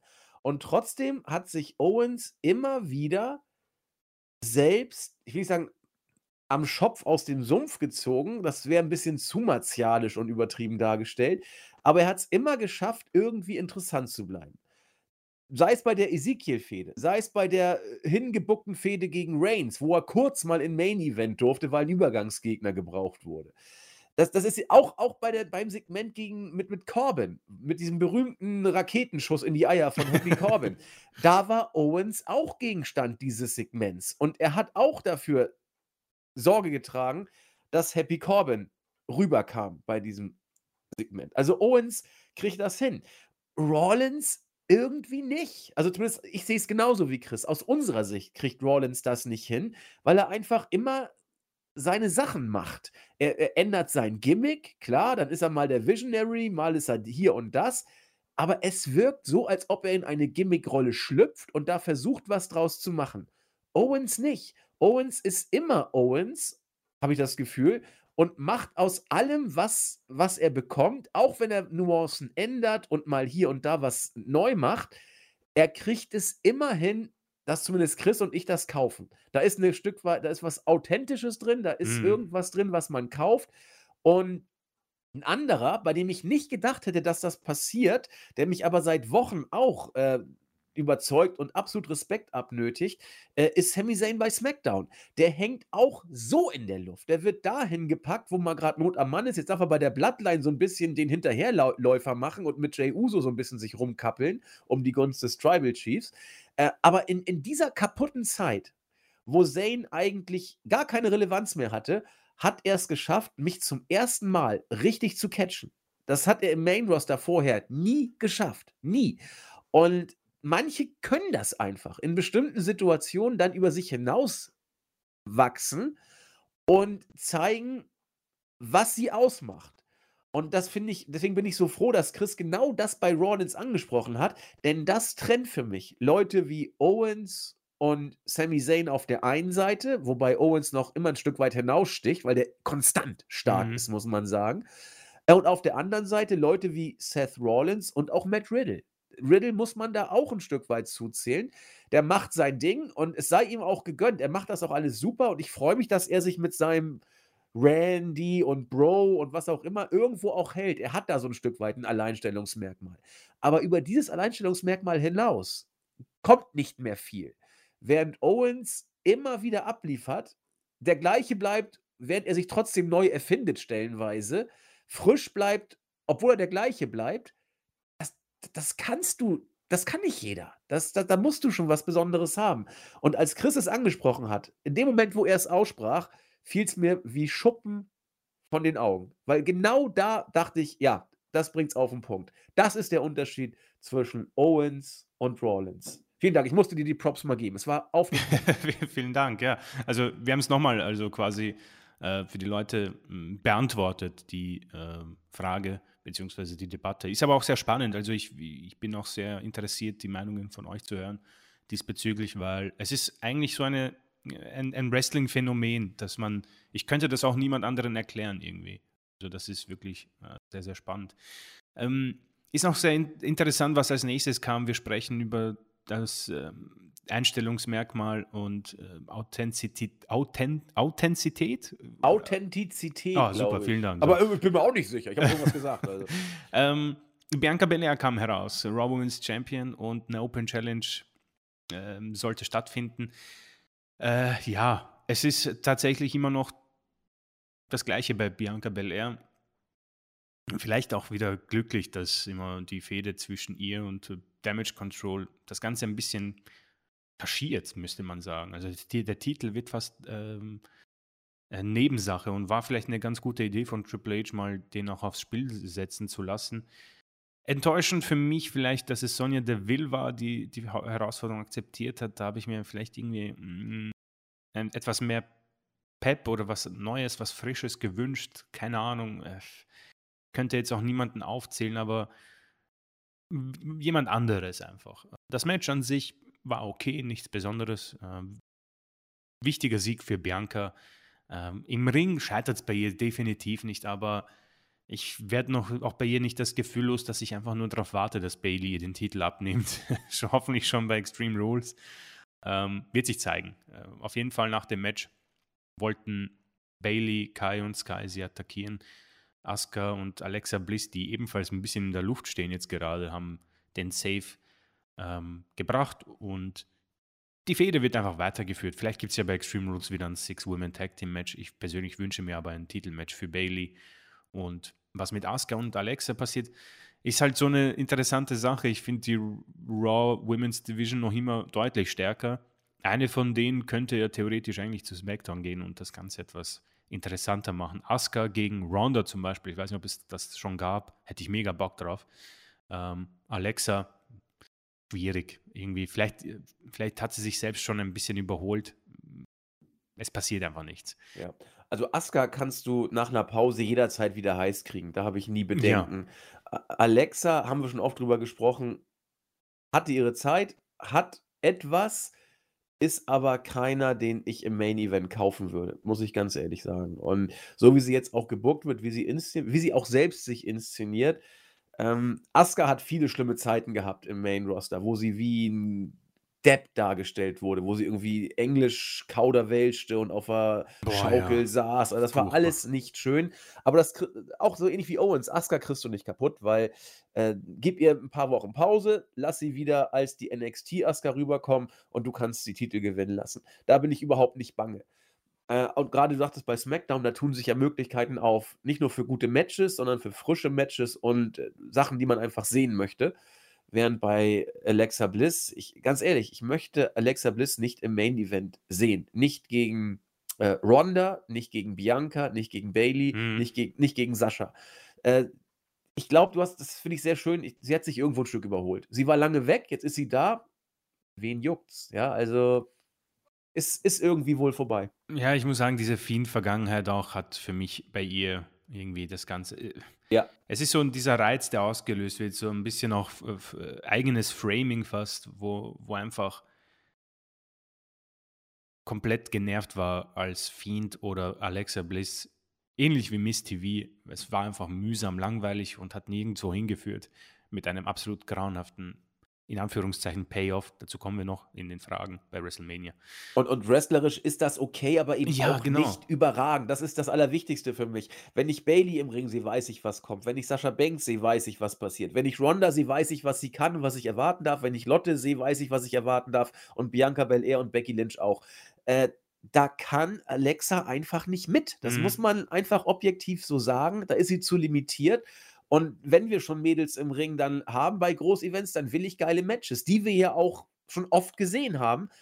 Nicht von Alexa. Die, die, die, die ist nicht da, um ein Vier-Sterne-Singles-Match rauszuhauen. Das ist nicht. Nee, keine ich, Chance, ja. Glaube ich auch, ja. Äh, ja, dann kam es zu einem Mann, den haben wir schon länger nicht gesehen. Omos hat zwei lokale Talente besiegt. Lokale Talente, weil äh, irgendwie ist bei mir äh, alles abgestürzt und das war nicht das Problem bei mir, sondern beim USA Network, weil auch der Wrestling Observer hat von Problemen berichtet und das Match wurde dann von MV, äh, Omos gewonnen.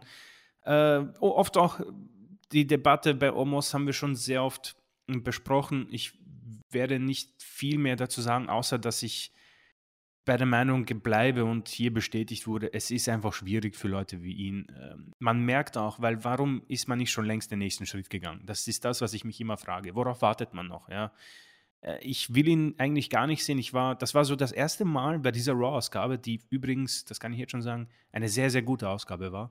Ähm, das war das erste Mal, dass ich irgendwie keinen Bock hatte, als ich das gesehen habe, weil ich habe mir gedacht, ich weiß ganz genau, was passieren wird. Irgendjemand bekommt auf die Schnauze innerhalb von einer Minute. Und es bringt einfach nichts, weil er bekommt keine Reaktion. MVP steht total in der Luft, so sehr verbraucht eigentlich. Und mir tut das auch leid, weil äh, für einen Big Guy macht er wirklich gute Arbeit. Aber ja, ja. ich glaube, die Zeit für ihn ist eine komplett falsche. Man wenn der zu Hulk Hogan-Ära auftaucht, ist der ein, ein absolutes Phänomen, glaube ich. Aber 2022 nicht mehr. Man sieht es, glaube ich, auch bei anderen Promotions. Wo ist ein solcher Big Guy ein, ein, ein absoluter Main-Eventer und Superstar. Also, ja, mit vielleicht, vielleicht noch ergänzend dazu, wenn du mit Omos gehst, musst du es so machen, glaube ich, wie man es jetzt macht. Ne? Weil er war lange weg, du musst ihn wieder heiß kriegen. Wie, wie kriegst du es hin, wenn überhaupt, dass er seine Matches gewinnt, dass du ihn wieder als Monster darstellst? Alleine kauft man es jetzt nochmal. Er hat die Matchserie gegen Lashley verloren, letzten Endes. Mhm. Und damit ist so einer wie er eigentlich durch. Ne? Also auch die, die, die Hulk Hogan-Riesengegner waren nach der Fehde mit Hogan immer erledigt. Da, da, da war nichts mehr. Und eigentlich wird es schwer, ihn wieder heiß zu kriegen. Aber ich glaube, wenn du es machst, musst du, um beim Skat-Vergleich zu bleiben, über die Dörfer kommen. Sprich, die kleinen äh, Stiche erstmal machen und ihn jetzt versuchen, so wieder hinzubekommen. Äh, ob das klappt, ist sehr, sehr fraglich. Da bin ich absolut bei Chris. Wenn du es machst, glaube ich, musst du es so machen. Aber wenn es denn klappen sollte, wird der Weg, glaube ich, echt lang sein, weil mhm. dafür viel zu viel kaputt gegangen ist schon, ja. Ich meine, ich denke mal, er wird seinen nächsten größeren Auftritt äh, beim Rumble haben und dann von 20 Leuten eliminiert werden. Und dann, glaube ich, war es das auch langfristig. Ähm, ja, der rote Faden, Judgment Day. Ähm, Edge bereitet sich vor, Ray will ihn davon abbringen, weil ist sein Sohn, klar. Edge sagt, nein, er hat mir in die Eier getreten. Ich muss mich rächen. ähm, ja, Rollins, Bobby Lashley, alles gesagt. Äh, dann Low Point für mich persönlich. Ähm, Miss ist äh, daheim, wird interviewt und man sieht einen ja, computergenerierten Dexter Loomis im Fenster stehen. Das haben sie irgendwie ziemlich schlecht gemacht, finde ich. Warum ihn nicht einfach dort? Aber es wird irgendwie schwierig, finde ich, ja, langsam. Also ganz ehrlich, ja. also, also, wenn du irgendwie ein, ein, ein, ein äh, Beleg haben willst, dass Hunter konsequent im Main Roster auch NXT-Booking bringt, dann ist es äh, Dexter Loomis. Und äh, ich habe es vor einer Woche gesagt, ich finde es schwierig. Ich finde es äh, jetzt nicht unschwieriger, um es mal so zu sagen. Ja, ich ich habe auch bei der Raw-Ausgabe da an deine Worte denken müssen, weil ich war, wie gesagt, intrigued, aber ich weiß nicht genau, wohin das Ganze gehen soll. Er hat ihn 15 Mal schon gekidnappt und wieder freigelassen was genau will er? Und er hält da dieses Bild in die, ins Fenster. Es ist irgendwie eine Fehde, die langsam einfach nur dumm wird, weil Ja. äh, Mann, Leute, das ist ein Typ, das kann nicht sein, dass der überall aufkreuzt und irgendwie sämtliche Sachen schrottet und in Brand setzt und ja. Ich, Abs hoff, absolut. ich hoffe mal auf einen Payoff äh, zwischen den beiden bei Extreme Rules und dann ist das hoffentlich erledigt und wir schauen, was weitergehen kann. Aber Ho hoffentlich. das, es ist, das ist im Moment, im Moment sogar das Schlechteste bei Raw. Ja. Also Hector Salamanca und Gus Frings hätten schon längst Nägel mit Köpfen gemacht. ja, der, Irgendwo bei einem Pool ihn erschießen. Genau. genau. Na, okay. so. Weiter. ja, das geht. Main Event. Äh, Dominic Mysterio gegen Edge endete in einem No-Contest, nachdem Rey Mysterio, Finn Balor und Damian Priest in das Match eingegriffen haben. Ähm, wie soll ich das äh, zusammenfassen? Ja, das versuchen wir, da bin ich gespannt, ja. Und dass es irgendwie spannend klingt. Ja, also ich, ich habe schon irgendwie erwartet, dass man diese Knieverletzung von Edge schon dazu nutzt, damit dieses Match gar nicht stattfindet. Und dann hat man zumindest mal die ersten fünf Minuten das gemacht, wo ich sage, hey Mann, das macht Sinn. Weil Edge ist ein zehnfacher World Champion, hat ewig viel Erfahrung. Dominic Mysterio ist seit gestern bei der WWE, deswegen darf der keine Chance haben. Das hat man richtig gemacht. Ähm, keine Ahnung, ich erinnere mich an Adam Cole gegen Pat McAfee. Das hat mich, das hat mich damals, glaube ich, gestört, dass es nicht früher zu Ende war, weil Adam Cole Big Star und er einfach neu dabei. Ähm, aber dann hat Rhea Ripley eingegriffen und dann hat man irgendwie das Ganze ins Nichts geführt. Ähm, es wird sich bei mir bei Dominic Mysterio nichts mehr ändern. Das kann ich jetzt jedem sagen. Genauso wie, wie bei Veer Mahan und bei Omos und bei äh, irgendwie auch Hit Row. Ich weiß jetzt schon, die werden mich nie begeistern. Es ist einfach irgendwas, was fehlt, fehlendes Charisma. Das Innering-Talent von Dominic ist, äh, wenn man sich seine, ähm, sein Alter und äh, das Training ansieht, vielleicht sogar ganz okay, aber da ist nichts dabei. Ich muss ehrlich zugestehen, da fehlt mir echt an allen Seiten etwas. An allen Seiten. Man probiert es zwar und das sind ganz, ganz gute Ideen. Das möchte ich dem Ganzen auch positiv anrechnen.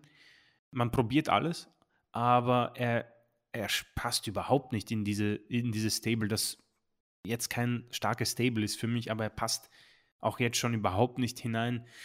Ähm, Jetzt hat man Edge, glaube ich, ähm, aus den Shows geschrieben mit diesem Coup, de Gras an, gegen den Stuhl und gegen das Knie. Äh, äh, auch hier ähnlich wie bei Dexter Loomis und Miss. Was ist denn das, was ist das Problem? Was, was genau will Judgment Day? Einerseits wollen sie das System durchbrechen und Superstars helfen, die unterdrückt werden. Andererseits wollen sie irgendwie die ganze Zeit Rey Mysterio und Edge Edges Karriere beenden. Und ich denke mir, was bringt euch das? Äh, jagt den Titel hinterher, jagt den World Championships hinterher, macht seinen größeren Impact, ja. Genauso wie bei Ray und Edge irgendwie. Man, wir haben doch das Match gehabt jetzt bei Clash at the Castle. Das wird ge gefühlt jeden Monat einfach neu begonnen, diese Fehde.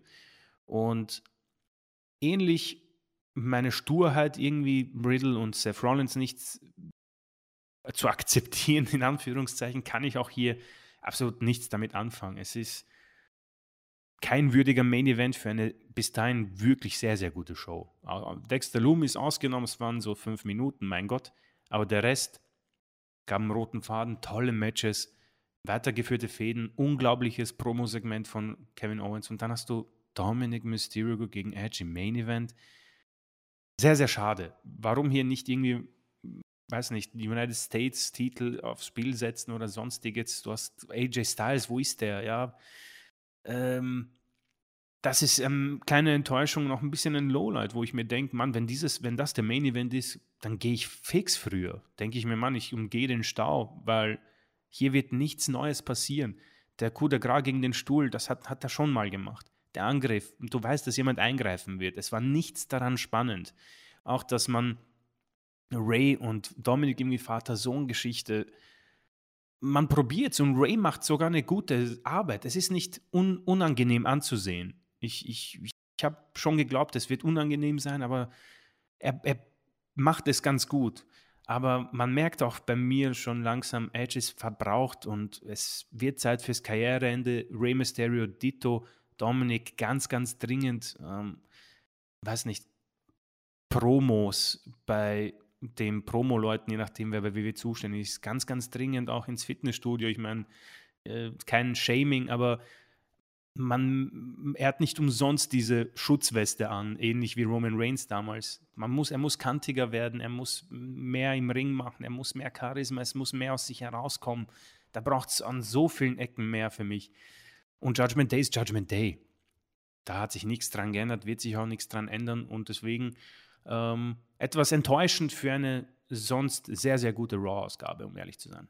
Wobei immer noch, äh, du musst dazu noch sagen, Dominik besser als je zuvor, ohne ja. wirklich gut zu sein. Also das, das, wollen wir also das wollen wir nicht unter den Tisch fallen lassen, ja. Ich habe mir eben noch mal Dominiks äh, ähm, Vignette angeschaut.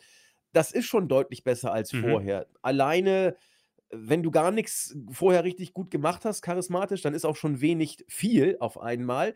Äh, du bist trotzdem noch nicht gut. Ja, das heißt, wenn du vorher 20 Prozent hast, jetzt hast du 45 fällst du trotzdem noch durch die Klausur durch, weil du 50 Prozent brauchst, um zu bestehen. Also äh, auf diesem Level spielen wir jetzt gerade, um das mal richtig einzuordnen. Es ist deutlich besser, aber langt eben immer noch nicht bei Dominik. Und äh, wir wollen jetzt auch uns nicht den Schuh anziehen, dass wir das nicht würdigen. Doch, wir würdigen es, aber für uns ist da eben noch nicht viel passiert.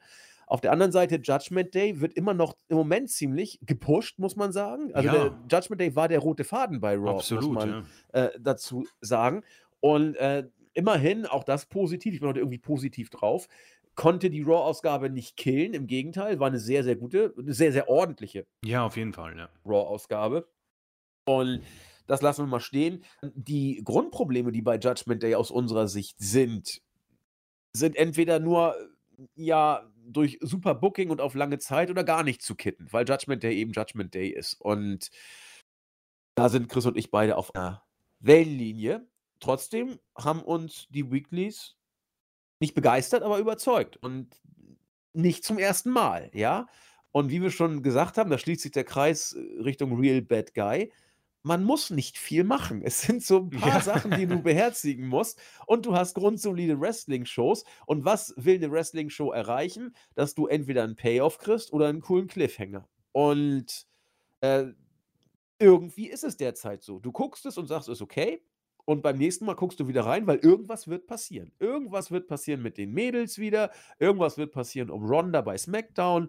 Äh, mal gucken, wen Dexter Loomis nächstes Mal entführt. Will zwar keiner wissen, aber manche vielleicht finden das auch. Das, das ist ganz interessant. Aber du weißt, es wird, egal was passieren wird, auf dieser Woche irgendwie aufbauen und drauf Bezug nehmen.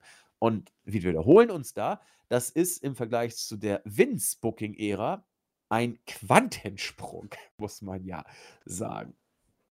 Ja, damit haben wir die Weeklies auch durch und wir kommen zur QA-Session. Ich fange mal an. Äh, habe gerade noch eine neue Frage gefunden, die, ich, äh, die mir fast durchgerutscht wäre, die ich aber hier als erstes mal aufnehmen möchte. Sie ist auf der Startseite gestellt worden. Herzliche Grüße gehen raus an den Ponderbier. Der äh, sagt, dass ihm die Weekly mit uns wieder gut gefallen hat und ist ein bisschen skeptisch skeptisch der ganzen Situation um Punk und generell gegenübergestanden, äh, war aber von Dynamite absolut begeistert. Man musste ja irgendwie um diesen Punk, Bugs, Omega-Zeugs, musste man ja reagieren. Und er war sehr, sehr zufrieden, wie man das bei Dynamite gemacht hat. Wir wissen jetzt nicht, wie ihn die Weeklies gefallen haben, aber wenn man seine Kommentare liest, dürften sie ihm in der Vergangenheit auch nicht schlecht gefallen haben bei WWE. Das bringt uns zu seiner Frage. Er sagt, WWE ist seit dem Königswechsel im Aufwind, AEW mit konsequenten Back to the Roots Reaction auf äh, äh, seine Reaktion auf untragbare Ego-Trips. Gemeint ist in erster Linie wohl Punk und auch die Bugs und Omega. Äh, bekommen wir jetzt zwei echte, große und inhaltlich gute Ligen und ein Push für das Business wie in Zeiten von Raw versus Nitro, ist die Frage. Ich glaube, man kann das nicht vergleichen. Man kann die Zeit damals mit der Zeit heute nicht vergleichen. Damals hatte Wrestling im TV ein deutlich größeren Stellenwert, wobei, na, vielleicht müsste man es mit Gegenrechnungsaktionen dann vielleicht doch ein bisschen anders sehen, denn Wrestling ist heute im Free TV extrem relevant. Denn es, wir haben es mehrfach gesagt, es ist etwas, was das Free TV gegen die Streaming-Dienste aufbringen kann. Also ist insofern die Relevanz vielleicht doch relativ groß, auch heute noch im Free TV. Aber die Mainstream-Reichweite, die ist nun wirklich eine ganz, ganz andere. Damals, was da an wie viel Millionen damals vor den Zuschauergeräten saßen Zuschauergeräten, was für ein bescheuertes Wort. Wie viele Zuschauer damals vor den vor den Fernsehern saßen, äh, und Raw und Nitro den War sich angeguckt haben, das musst du heute mal richtig runterfahren, was der Vergleich zwischen Dynamite und Raw bzw. SmackDown angeht. Deswegen glaube ich, dass dieses sich hochschaukeln in der Form nicht passieren wird. Aber ich will es auch nicht komplett ausschließen, dass ein gewisser positiver Effekt kommen wird. Denn, und das können wir hier bei uns auf der Seite definitiv bestätigen, wir haben mehrere User jetzt erlebt, die gesagt haben, sie sind fertig mit WWE und das auch wirklich Stein und Bein geschworen haben. Ich will jetzt keine Namen nennen, diejenigen wissen, wer sie sind, die aber jetzt ab und zu wieder bei WWE mal reingelugt haben und gesagt haben, ist nicht so schlecht, ist deutlich besser als vorher und jetzt haben wir das blöde Problem, dass wir irgendwie beides versuchen bringen unterzu, äh, versuchen unterbringen zu müssen. Äh, das heißt also, WWE bekommt ein bisschen was vielleicht zurück an Zuschauern. Die Ratings waren jetzt nicht mehr so toll bei der Raw-Ausgabe, 1,75. Das ist deutlich weniger als in der Vorwoche. Aber müssen wir abwarten, was das für Zukunft wert, in, der Zukunft wert ist. Denn die Ratings davor waren verdammt stark bei den Raw Weeklies. Also, vielleicht gibt es einen kleinen Effekt. Aber ich glaube, es ist eher ins Reich der Fabel zu schicken, dass wir einen ähnlichen Effekt wie bei Raw vs. Nitro Ende der 90er heute wiederbekommen würden, weil es einfach eine ganz andere Zeit ist, weil Wrestling ein ganz anderes Standing hat. Wir haben keinen Hulk Hogan mehr, wir haben keinen The Rock mehr. Und deswegen glaube ich, dass dieser Boom in der Form nicht wiederholbar sein wird. Das ja, ich, ich stimme dir auf jeden Fall zu. Die Stichwörter hast du genannt, The Rock und Hulk Hogan. Also ich glaube nicht, dass ich finde, für mich ist es immer ein super Beispiel, ähm, wenn ich von meinen Eltern oder von meinem Freundeskreis hin und wieder einfach mal höre, ja du, ähm, gibt es eigentlich noch, was macht The Rock, kämpft der noch oder was mit dem Undertaker, Hulk Hogan, diese drei Namen höre ich von jedem und meine Eltern halten absolut gar nichts von Wrestling, also so 0, nichts und genauso mein Freundeskreis, man hat hin und wieder ähm, na, wird man nachgefragt, aber ich sagte, keiner von denen kann oder wird jemals etwas von Kenny Omega, Roman Reigns, CM Punk oder sowas. Die werden nie sagen, ja, kämpft eigentlich noch der, der, der Punk. Nee, das ist immer Hogan, Undertaker, The Rock. Und das ist für mich so die, die, die Essenz von dieser Frage. Vielleicht noch Bret Hart wird ab und zu gesagt. Aber ja, das ist das, sehr ja. selten. Ähm, und wie gesagt, die Zeiten, ich, ich mag solche Fragen eigentlich, aber sie sind einfach unmöglich zu beantworten, weil die Zeiten so unfassbar verschieden sind. Die Streaming-Dienste sind so stark wie, wie, wie noch nie gefühlt. Also ich, man merkt, glaube ich, auch schon bei den Free-TV-Sendern, dass man versucht, die Konzepte auch zu ändern, weil man einfach, ich glaube, dass es für die einfach gar nicht mehr auszahlt, auch Rechte an Filmen zu kaufen, weil ja. Netflix produziert der wöchentlichen, in Anführungszeichen, Blockbuster, wie man in Free TV es kennt, ja. Ähm, aber das ist eine andere, andere Geschichte. Der Hype im Wrestling ist, glaube ich, wieder etwas besser, aber die Großhochzeiten, die wird es, glaube ich, so nicht mehr geben. Und ähm, vielleicht muss es das auch gar nicht. Es ist mal für, ja. diese, für, für, dieses Bubble, das man hat, ähm, die, die Fans, die, die die da sind, das reicht. Und die, die neu dazukommen, mm, für die wird es, glaube ich, auch ausreichen. Also ähm, ich glaube auch nicht, dass es jemals zu so einem Hype kommen wird, aber ich glaube auch nicht, dass es unbedingt negativ ist, dass es nicht mehr so weit kommen wird, weil Wrestling, und das habe ich selbst gemerkt, ich erinnere mich an früher, als ich noch in der äh, ganz frühen Zeit war, man, ich hatte keine Chance, irgendwas zu sehen. Also ich habe irgendwie noch SmackDown durch Tele 5 noch bekommen.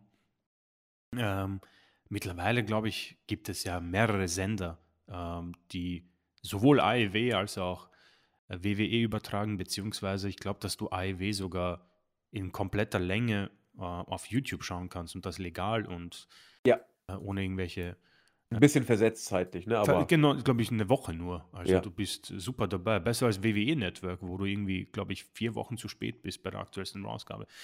Ähm, ja, genau, deswegen würde ich das so einfach mal zusammenfassen. Es sind, es sind einfach andere Zeiten, auch mit Social Media. Ich glaube, das war damals so dieses Phänomen, da kloppen sich die Leute und bluten auf einmal. Und Mann, ich, ich weiß nicht, wer als erstes diesen, diese, dieses Geheimnis ums Bladen geleakt hat. War es vielleicht sogar irgendwie Foley mit dieser ich glaube fast ja. Ja, wo, als ich das damals gesehen habe, ich so, what, das kann ja, das ist, da war ich wirklich, da ist für mich eine absolute Welt zusammengebrochen.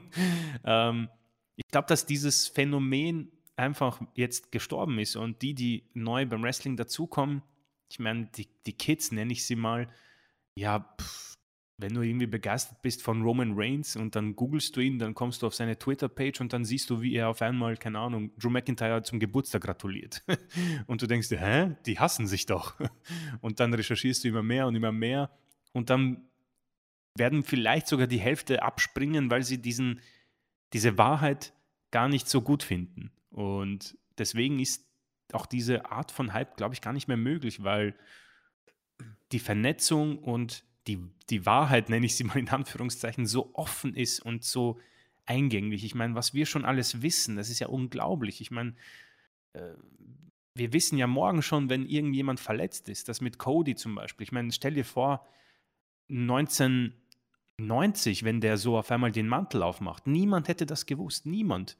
Und es war eine große Reaktion, aber ich möchte gar nicht wissen, was für eine Reaktion das in der Halle gewesen wäre damals, noch ohne ähm, Social Media, nenne ich es mal. Also äh, das ist so meine Antwort, eine, eine etwas äh, Politik-Antwort, die nicht äh, eine Antwort auf die eigentliche Frage ist. Ja, vor allen Dingen, wir hätten auch nicht gewusst, wann Cody zurückkommt. Das wäre alles Ja, nie durchgesickert. genau. Ne? Wenn es jedes Mal gehofft, komm Cody, komm Cody, komm Cody.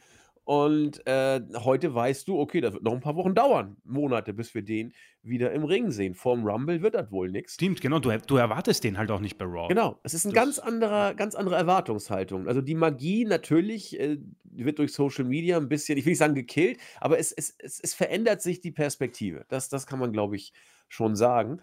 Und äh, was ist besser? Es ist hinfällig, weil es jetzt so ist, wie es ist. Du kriegst Genau, die ja. Uhr nicht zurückgedreht. Und ich muss gestehen, ich bin mit der heutigen Zeit tatsächlich glücklicher, weil ich habe damals, als ich, ich irgendwann damals auch mitbekommen habe, dass es fake ist, wollte ich mich ums Business kümmern und mich dafür interessieren, um die Hintergründe und du hast nichts gekriegt. Es gab keine Infos, es gab keine Dirty Sheets hier, es gab kein Internet, kein gar nichts.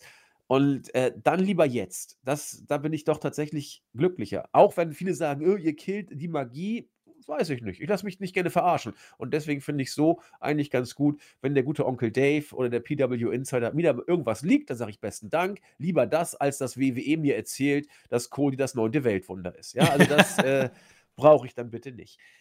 Die nächsten Fragen. Ich würde das so machen, dass ich Chris mal antworten lasse, weil ich habe immer das Gefühl, ich sag was und dann hat der arme Chris nicht mehr so viel nach. Das ist doof, deswegen kriegt Chris jetzt die nächsten Fragen.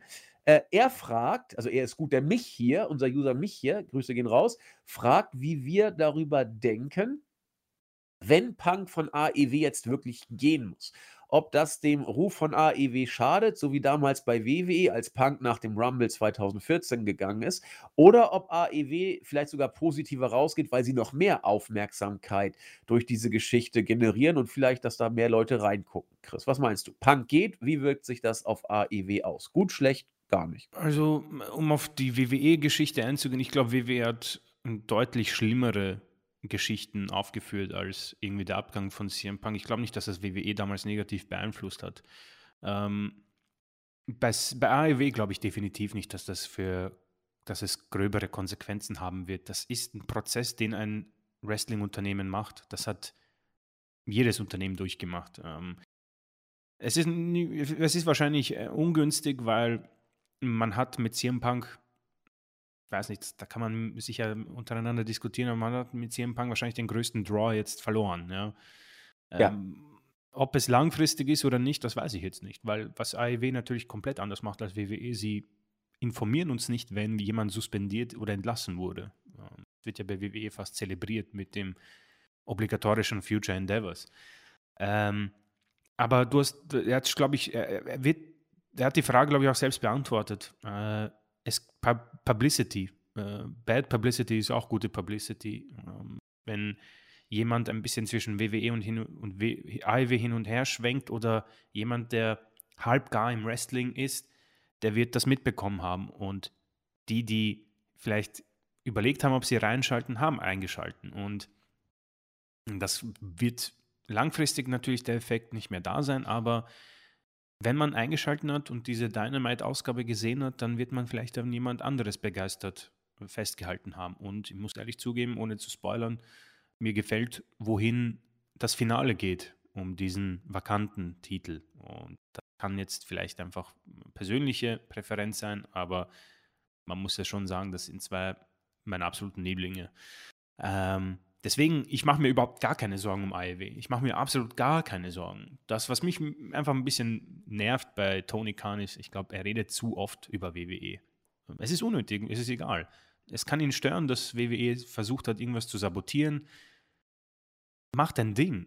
Vor allem am Anfang haben sie sich überhaupt nicht auf WWE eingelassen. Sie haben hin und wieder natürlich die Aspekte reingebracht. Vor allem Jericho, ich glaube, die allererste Promo in der Geschichte von AEW er hat gesagt, wie dilettantisch eigentlich Jack Swagger eingesetzt wurde von WWE, ja. Aber grundsätzlich äh, hat man sich nicht ähm, beirren lassen. Und auch diesen Aufschwung, in Anführungszeichen, vom WWE, das haben, glaube ich, Andi und ich oft gesagt, das ist das frische, das ist das offene Fenster in einem sonst sehr lange eingesperrten Raum, wo die frische Luft reinkommt. Ähm, es bleibt abzuwarten, ob es den Aufschwung überhaupt gibt. Ja? Im Moment ist er gefühlt zu spüren, aber so ungefähr hat sich bei WW ja eigentlich nichts verändert. Die Shows sind einfach deutlich angenehmer. Sie tun einfach mal gut. Du bist, du bist aus dieser Zwangsjacke draußen von den dämlichen Furz- und Speibsegmenten, ja.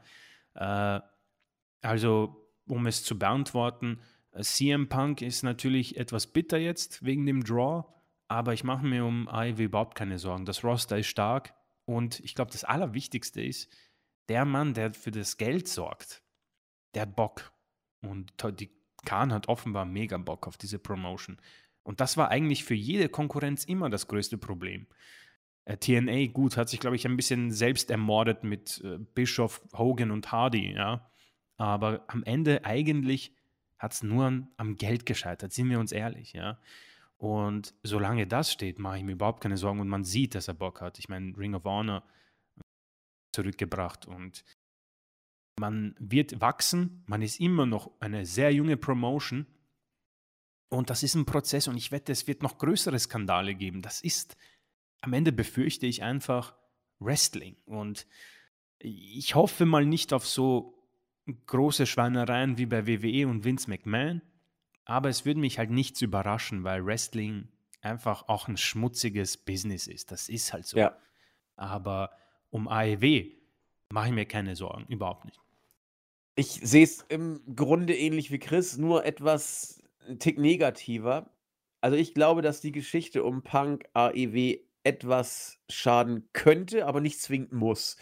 Denn und da bin ich vollkommen bei Chris, AEW verliert einen wichtigen Draw. Punk war oder wird es vielleicht im gewissen Sinne wieder sein, aber ich glaube, so diese Euphorie bei Punks Rückkehr, die kriegst du nicht mehr hin.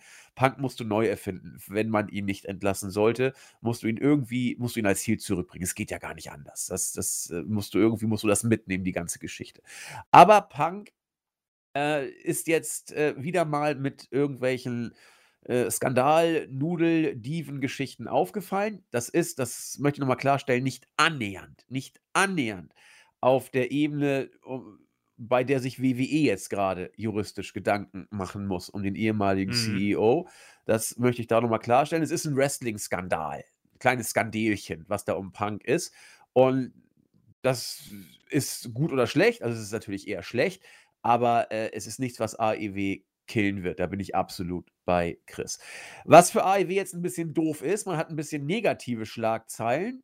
Zwar gilt auch da, any publicity is good publicity, bin ich bei Chris auch sodass man auch da was Gutes draus machen kann. Aber das muss man erstmal machen.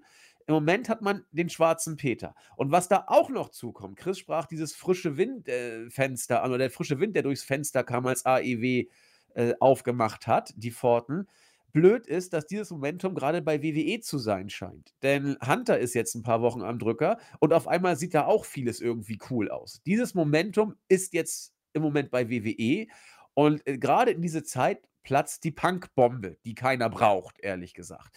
Und das wird jetzt nicht der Game Changer, das glaube ich nicht. Aber es führt, glaube ich, dazu, dass WWE jetzt, äh, so blöd es klingt, ein bisschen positiver wahrgenommen wird, weil solide bis gute Shows und Hunter, der neu in Charge ist, derzeit äh, die Tatsache, dass Vince McMahon viele Millionen für interessante Zwecke gezahlt hat, die aufzuklären sein werden, und dass Punk bei AEW viel Larifari macht. Das äh, oder gemacht hat.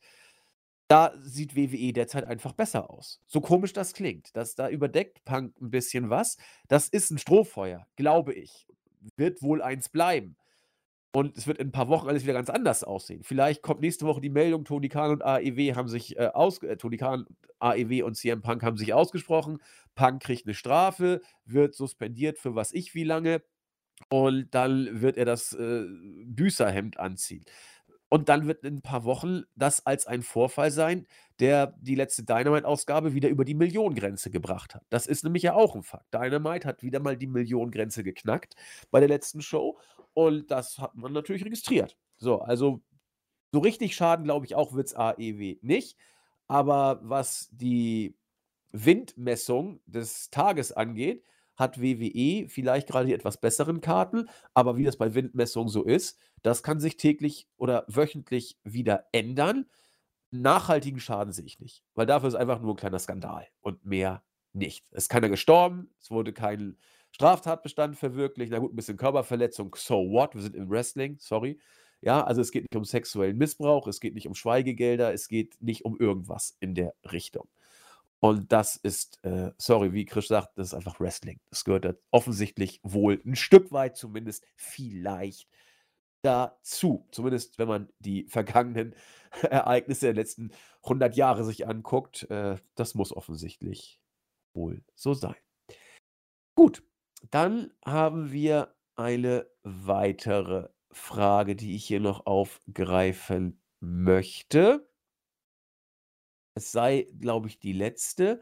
Es wird gefragt von dem User Dive Like Orton. Grüße gehen raus. Er hat früher auf YouTube sehr viel kommentiert und hört bei uns jetzt auch wieder ein bisschen rein, aufgrund der aktuellen Umstände. Gemeint ist wohl CM Punk.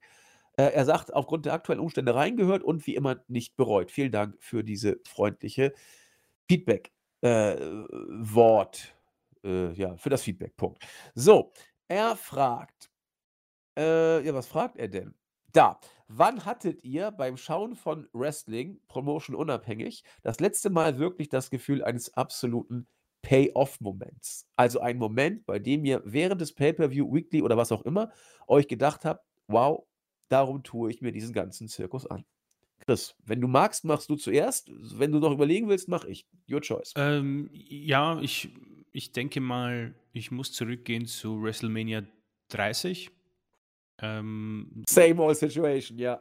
Daniel Bryan, der die äh, World Championship gewinnt, äh, hat irgendwie alles zusammengepasst, muss ich sagen. Auch wenn man, ich erinnere mich ganz genau, da habe ich noch den Podcast, die Preview von euch gehört und da hat Jens gesagt, Daniel Bryan muss, muss, muss, muss diesen Titel gewinnen.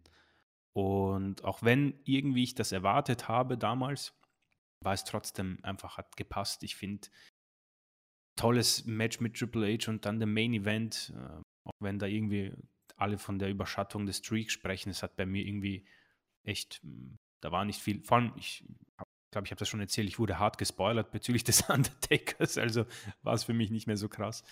Ähm, das ist für mich der letzte Payoff und dann der vorletzte gleich irgendwie, muss ich auch irgendwo sagen, das mit CM Punk und äh, John Cena und ähm, dass man vor allem in der Vince McMahon-Zeit eine solche Story zu Ende bringt, wo man sagt, ja, sein Vertrag läuft aus. Und dann hat man es echt gemacht. Er ist dann einfach mit dem Titel verschwunden, ja. Und das war für mich so, okay, krass, geil, gefällt mir. Ähm, und vielleicht auch ähm, um Wrestling Promotion übergreifend, muss irgendwie auch sagen, ich fand das damals ziemlich cool, als Jericho bei New Japan auf Kenny Omega getroffen ist. Ich weiß nicht, ob das ein Payoff-Moment ist, aber das Ganze so geteased und dann hat man hat halt einfach nichts davon geglaubt und dann treffen die aufeinander. Allein, dass sie sich dann in diesen äh, Superdome, ich weiß nicht, wie der heißt, jetzt ist es mir gegangen, dass die sich einfach einen Stare-Down liefern, ist etwas Unfassbares gewesen für mich. Mittlerweile irgendwie so ganz normal, vor allem nach dem Pay-Per-View ähm, Forbidden Door. Aber das war schon sehr, sehr cool. Mein Pay-Off-Moment ist ein klassischer und er ist irgendwie auch für viele vielleicht ein bisschen entwertet, für mich aber überhaupt nicht. Ich muss nicht so weit zurück, ich gehe ins letzte Jahr zurück, war das Comeback von CM Punk. Grüße gehen raus an Luke Gate, der hat das nämlich auch tatsächlich auch reingeschrieben. Ich dachte, fuck, jetzt hat er genau das geschrieben, was ich auch sagen wollte. Ähm, also ich habe mich äh, nicht von ihm inspirieren lassen. Äh, ich habe es tatsächlich auch sofort gedacht, als ich es gelesen habe. Es ist kein klassischer Payoff-Moment, ist ja klar, ne? weiß ich auch. Aber das lief mir so kalt den Rücken runter. Und ich habe es mir, ist kein Scheiß, bestimmt 100 Mal mittlerweile angeguckt. Dieses, zumindest die ersten anderthalb Minuten. Habe ich immer und immer wieder geguckt da passte alles. Es, die Crowd-Reaction war der Hammer. Punk war der Hammer. Dass er ins Publikum springt, war der Hammer. Ich habe mir die Promo gar nicht mehr angehört. Also nur einmal und hat auch gereicht. Ich habe mir nur diese Entrance angeguckt. Safe. 100 Mal bestimmt. Also bin ich mir sicher. Wenn jetzt also nicht am Stück, sondern immer so verteilt auf die letzten Monate. Äh, das war einfach geil. Und jetzt könnte man sagen, oh, jetzt hat er mit dem Arsch alles wieder kaputt gemacht, was er sich vorher aufgebaut hat. Äh, ich habe da lange drüber nachgedacht und ich sage, nein, Leute, das ist Punk. Und bei Punk wisst ihr, was ihr kriegt. Ich habe es letzte Woche auch schon angedeutet. Für mich hat das, was jetzt um Punk passiert ist, diesen Comeback-Moment 0,0 kaputt gemacht. Wenn wir in fünf bis zehn Jahren auf die Punk-Geschichte zurückblicken, wird man sagen, das, was hier bei AEW gelaufen ist, war ein typischer Punk. Das, das, das, ja, alles ist Punk, muss man einfach sagen. Das ist Ihr wisst, was ihr von ihm zu erwarten habt. Ihr wisst, was ihr bekommt. Ihr wisst, dass der irgendwann mal auf irgendwelchen Pressekonferenzen zu viel redet. Und deswegen ist das alles ein weiterer Teil der Punk-Geschichte. Weiß der Geier, wie sie weitergeht. Ich werde ihm immer noch kein Bier trinken wollen, aber äh, ich, ich gucke mir an, wie er künftig in der Öffentlichkeit weiter auftritt. Das war jetzt scheiße bestimmt. Das wird auch Konsequenzen geben. Meine Güte. Es wird ihn nicht groß jucken. Es wird AEW nicht groß schaden und alle anderen kriegen eine Story, über die sie reden können. Was wollt ihr denn? Ist doch genau das, warum wir diesen Schrott hier gucken. Und deswegen habe ich gerade mal drüber nachgedacht, ist auch dadurch dieser Comeback-Moment nicht getrübt. Zumindest aus meiner Sicht nicht. Wenn das bei anderen Leuten anders ist, ist es natürlich völlig cool. Also kann ich auch verstehen, wenn man das anders sehen wollte. Aber sorry, ich spiele da nicht mit. Für mich ist das kein trübender Aspekt. Es ist einfach Punk. Ja, das waren so die Fragen, die wir bei uns im Board hatten. Äh, Chris, gibt es bei YouTube noch eine Frage oder Fragen oder irgendwas? Weil ich bin durch. Äh, ich glaube, es gibt bei YouTube sogar ein paar mehr, was ich so mitbekommen habe. Ach du Scheiße, da haben wir noch was vor. Aber wir, ich, ich glaube, die kann man sehr relativ schnell ähm, abfrühstücken. Ähm, Andre Wilke bedankt sich erstmal für das Watch-Along, äh, für den Podcast letzte Woche und sowieso alle bisherigen Podcasts. Äh, sehr, sehr gerne. ähm, Dante976. Äh, wie immer, ihr zwei macht das wahnsinnig toll und ich freue mich jede Woche auf euren Podcast. Und er hat zwei Fragen. Erste Frage: äh, Wir hinterfragen ja immer die Rückkehr von Strowman, Cross ähm, oder eine mögliche Rückkehr von äh, Bray Wyatt. Ähm, er denkt einfach, dass Roman Reigns alles platt gemacht hat und er neue Gegner braucht, die vor allem glaubwürdige Titelabnehmer sind. Darum freut er sich über Neuzugänge. Ähm, denkt ihr nicht, dass dies ein Grund ist? Ähm, also ich gehe mal jetzt davon aus, es geht um, äh, um die Rückkehr und, und die Rückkehrer, die wir jetzt persönlich nicht so attraktiv finden. Keine Ahnung, Dexter Loomis, Strowman. Äh, ah, ich Wyatt. verstehe, ja, okay. Ähm, ja, also ich bin, ich, ich, ich bin irgendwie ganz angetan von den Rückkehrern, weil es irgendwie eine spannende Konsequenz ist von Triple H gegenüber Vince McMahon, weil es ist tatsächlich etwas, was ich nicht erwartet habe. Es ist grundsätzlich eigentlich, als würde er Vince ins Gesicht spucken und sagen, du hast absolut keine Ahnung, alter Mann. Ähm, es sind bis auf Gargano aber für mich Leute, äh, und Cross nehme ich auch raus, die für mich irgendwie einfach vorher auch schon nichts geliefert haben. Strowman ist für mich in der Kategorie mit vorhin angeführten ähm, Hit Row und, und äh, Dominic Mysterio und wie sie alle heißen. Also deswegen wird es da sich auch nie was ändern. Ähm, Wyatt haben wir auch mal angesprochen, ist eine, eine, Sache für sich, ein Podcast für sich fast Wyatt. Da möchte ich das nicht mal, mal öffnen, diese Büchse der Pandora, aber es würde mich jetzt nicht wirklich ähm, ich wäre jetzt nicht mehr gehypt, als ich es bin, irgendwie im Moment, was WWE angeht. Es ist im Moment so eine, ich akzeptiere frischen Windphase. Und so würde ich das irgendwie zusammenfassen. Ich weiß nicht, ob du eine Meinung dazu hast, Andy. Ja, also ich würde ins selbe Horn tatsächlich stoßen wie Chris. Äh, natürlich holt man die auch ein Stück weit zurück, um ein bisschen Frische ins Produkt zu bringen und neue Gegner für Reigns zu kriegen. Alleine, ob sie überzeugend sind, ist eine andere Geschichte. Strowman wird mich als Gegner für Reigns nicht so wirklich überzeugen, mhm. weil wir haben es wir gesehen. Äh, es ist auch wrestlerisch keine Klasse dahinter, muss man auch sagen. Die müssen beide über sich hinauswachsen, vor allen Dingen Strowman. Und deswegen kaufe ich das, dass man neue Gegner holt. Die wird man auch brauchen. Ähm, aber ob das jetzt so ein Hype rausholt, weiß ich nicht, denn Dexter Loomis, Braun Strowman, Karrion Cross mit Abstrichen vielleicht doch ein bisschen mehr noch. Aber das ist jetzt auch nicht die erste Garde, muss man sagen, die man da jetzt geholt hat. Und deswegen, klar, ein bisschen, wie Vince sagte, to shake things up again. Das ist okay. Aber äh, Gegner, die Reigns nach so langer Zeit den Titel abnehmen und glaubhaft sind, die kriegst du nicht äh, über Dexter Loomis irgendwie hin. Und deswegen, ich gucke es mir an. Hunter wird schon was draus machen, aber es ist jetzt nicht der große Hype-Generator. Ja, vor allem, ich glaube auch nicht, dass Dexter Loomis je um den größten Titel bei WWE antreten. Nein, da gehört er auch nicht hin. Genau. Aber da gehört auch Strowman, ehrlich gesagt, im Moment genau. einfach nicht hin. Ja. Nicht mehr.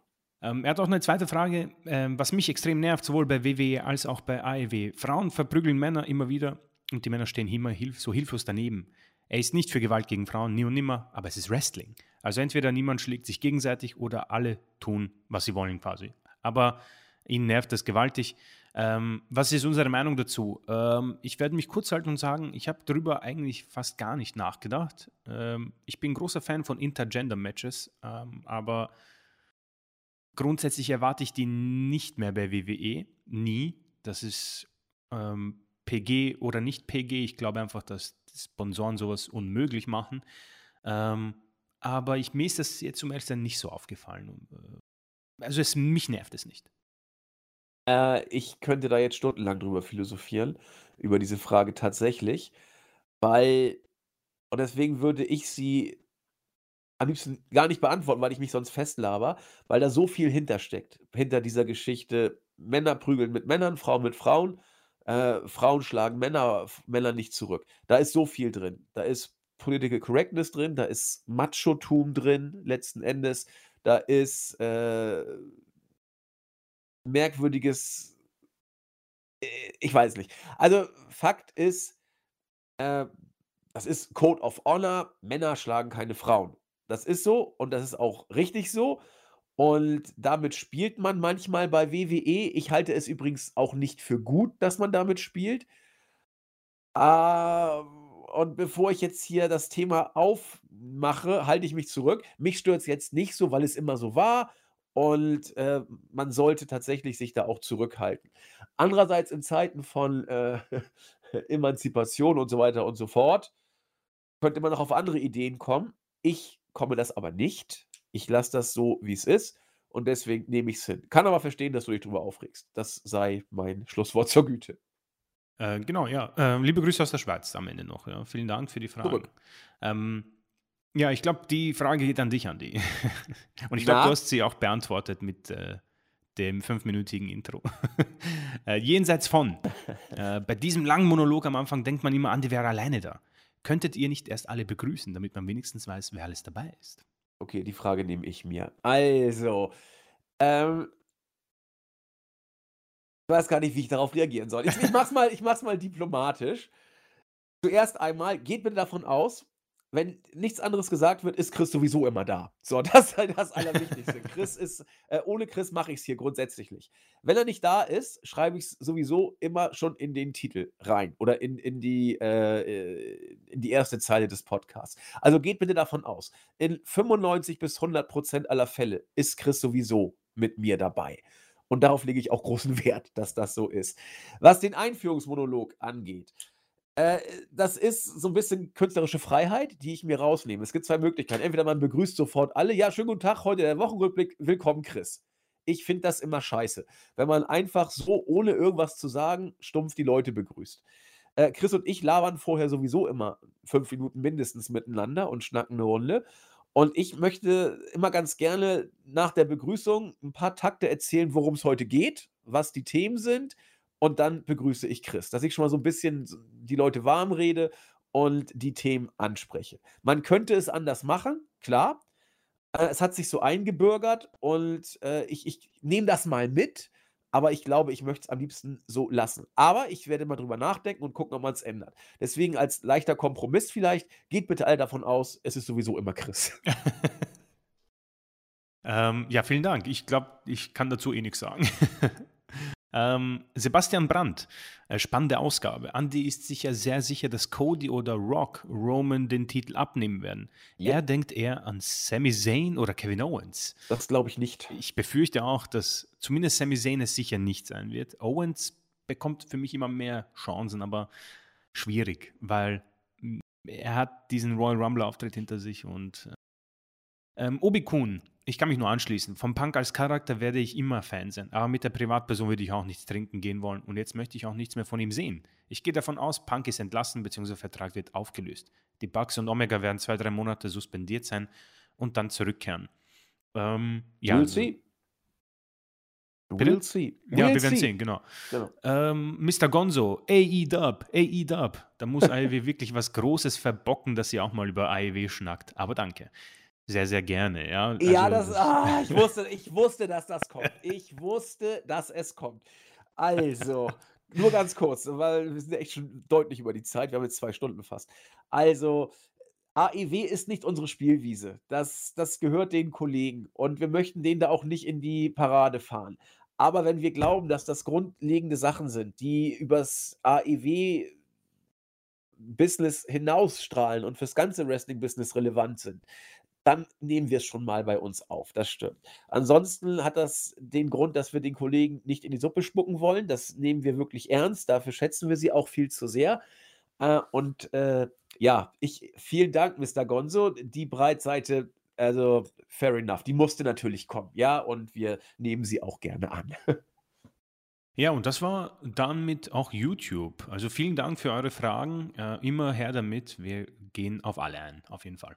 Ja, Bisher gehen wir drauf ein, äh, also auf alle. Wenn wir nicht alle schaffen, ziehen wir sie manchmal in die nächste Runde. Heute haben Chris und ich uns bei der Planung übel versagt, denn Chris dachte, auf YouTube sei nichts. Ich habe irgendwie zwei auf Dings gedacht und dann waren es dann bei mir auf Start doch noch eine und Chris hat noch drei bei YouTube rausgeholt. Äh, insofern haben wir leider ein schlechtes Zeitmanagement. Wir werden das künftig etwas besser gestalten und äh, ja, zumindest geloben wir das und äh, hoffen, dass wir es auch hinkriegen. Aber da ist uns das wirklich sehr wichtig, dass ihr weiterhin solche Fragen stellt. Die sind auch, muss man sagen, echt gut. Also, das ist nicht so, wann verliert Reigns den Titel? Aber die ist auch sogar ganz interessant, die Frage. Ähm, aber findet ihr Reigns gut oder findet ihr lieber äh, Braun Strowman gut? Ja, äh, ja. Okay, das kann man natürlich auch drüber reden, aber ich finde eure Fragen immer sehr cool. Sie gucken über den Tellerrand hinaus. Und äh, bitte, bitte, keep asking. Wir wollen auf alles eingehen. Wenn wir euch jetzt nicht schon vollkommen dicht gelabert haben, schlage ich vor, wir beenden den heutigen Spaß. Wir sind ja auch erst zwei Stunden dabei. Eigentlich wollten Chris und ich wie üblich nur anderthalb Stunden. Wie üblich haben wir auch da übel versagt. Schön aber, dass ihr wieder bei uns wart. Wir freuen uns auf euch nächste Woche. Bleibt gesund, bleibt frisch und munter. Und dann heißt es nächste Woche wieder der neue Wochenrückblick mit Chris und mir. Mal gucken, wie lang der Monolog nächste Woche wird. Alles Gute und bis dann. Tschüss. Ciao.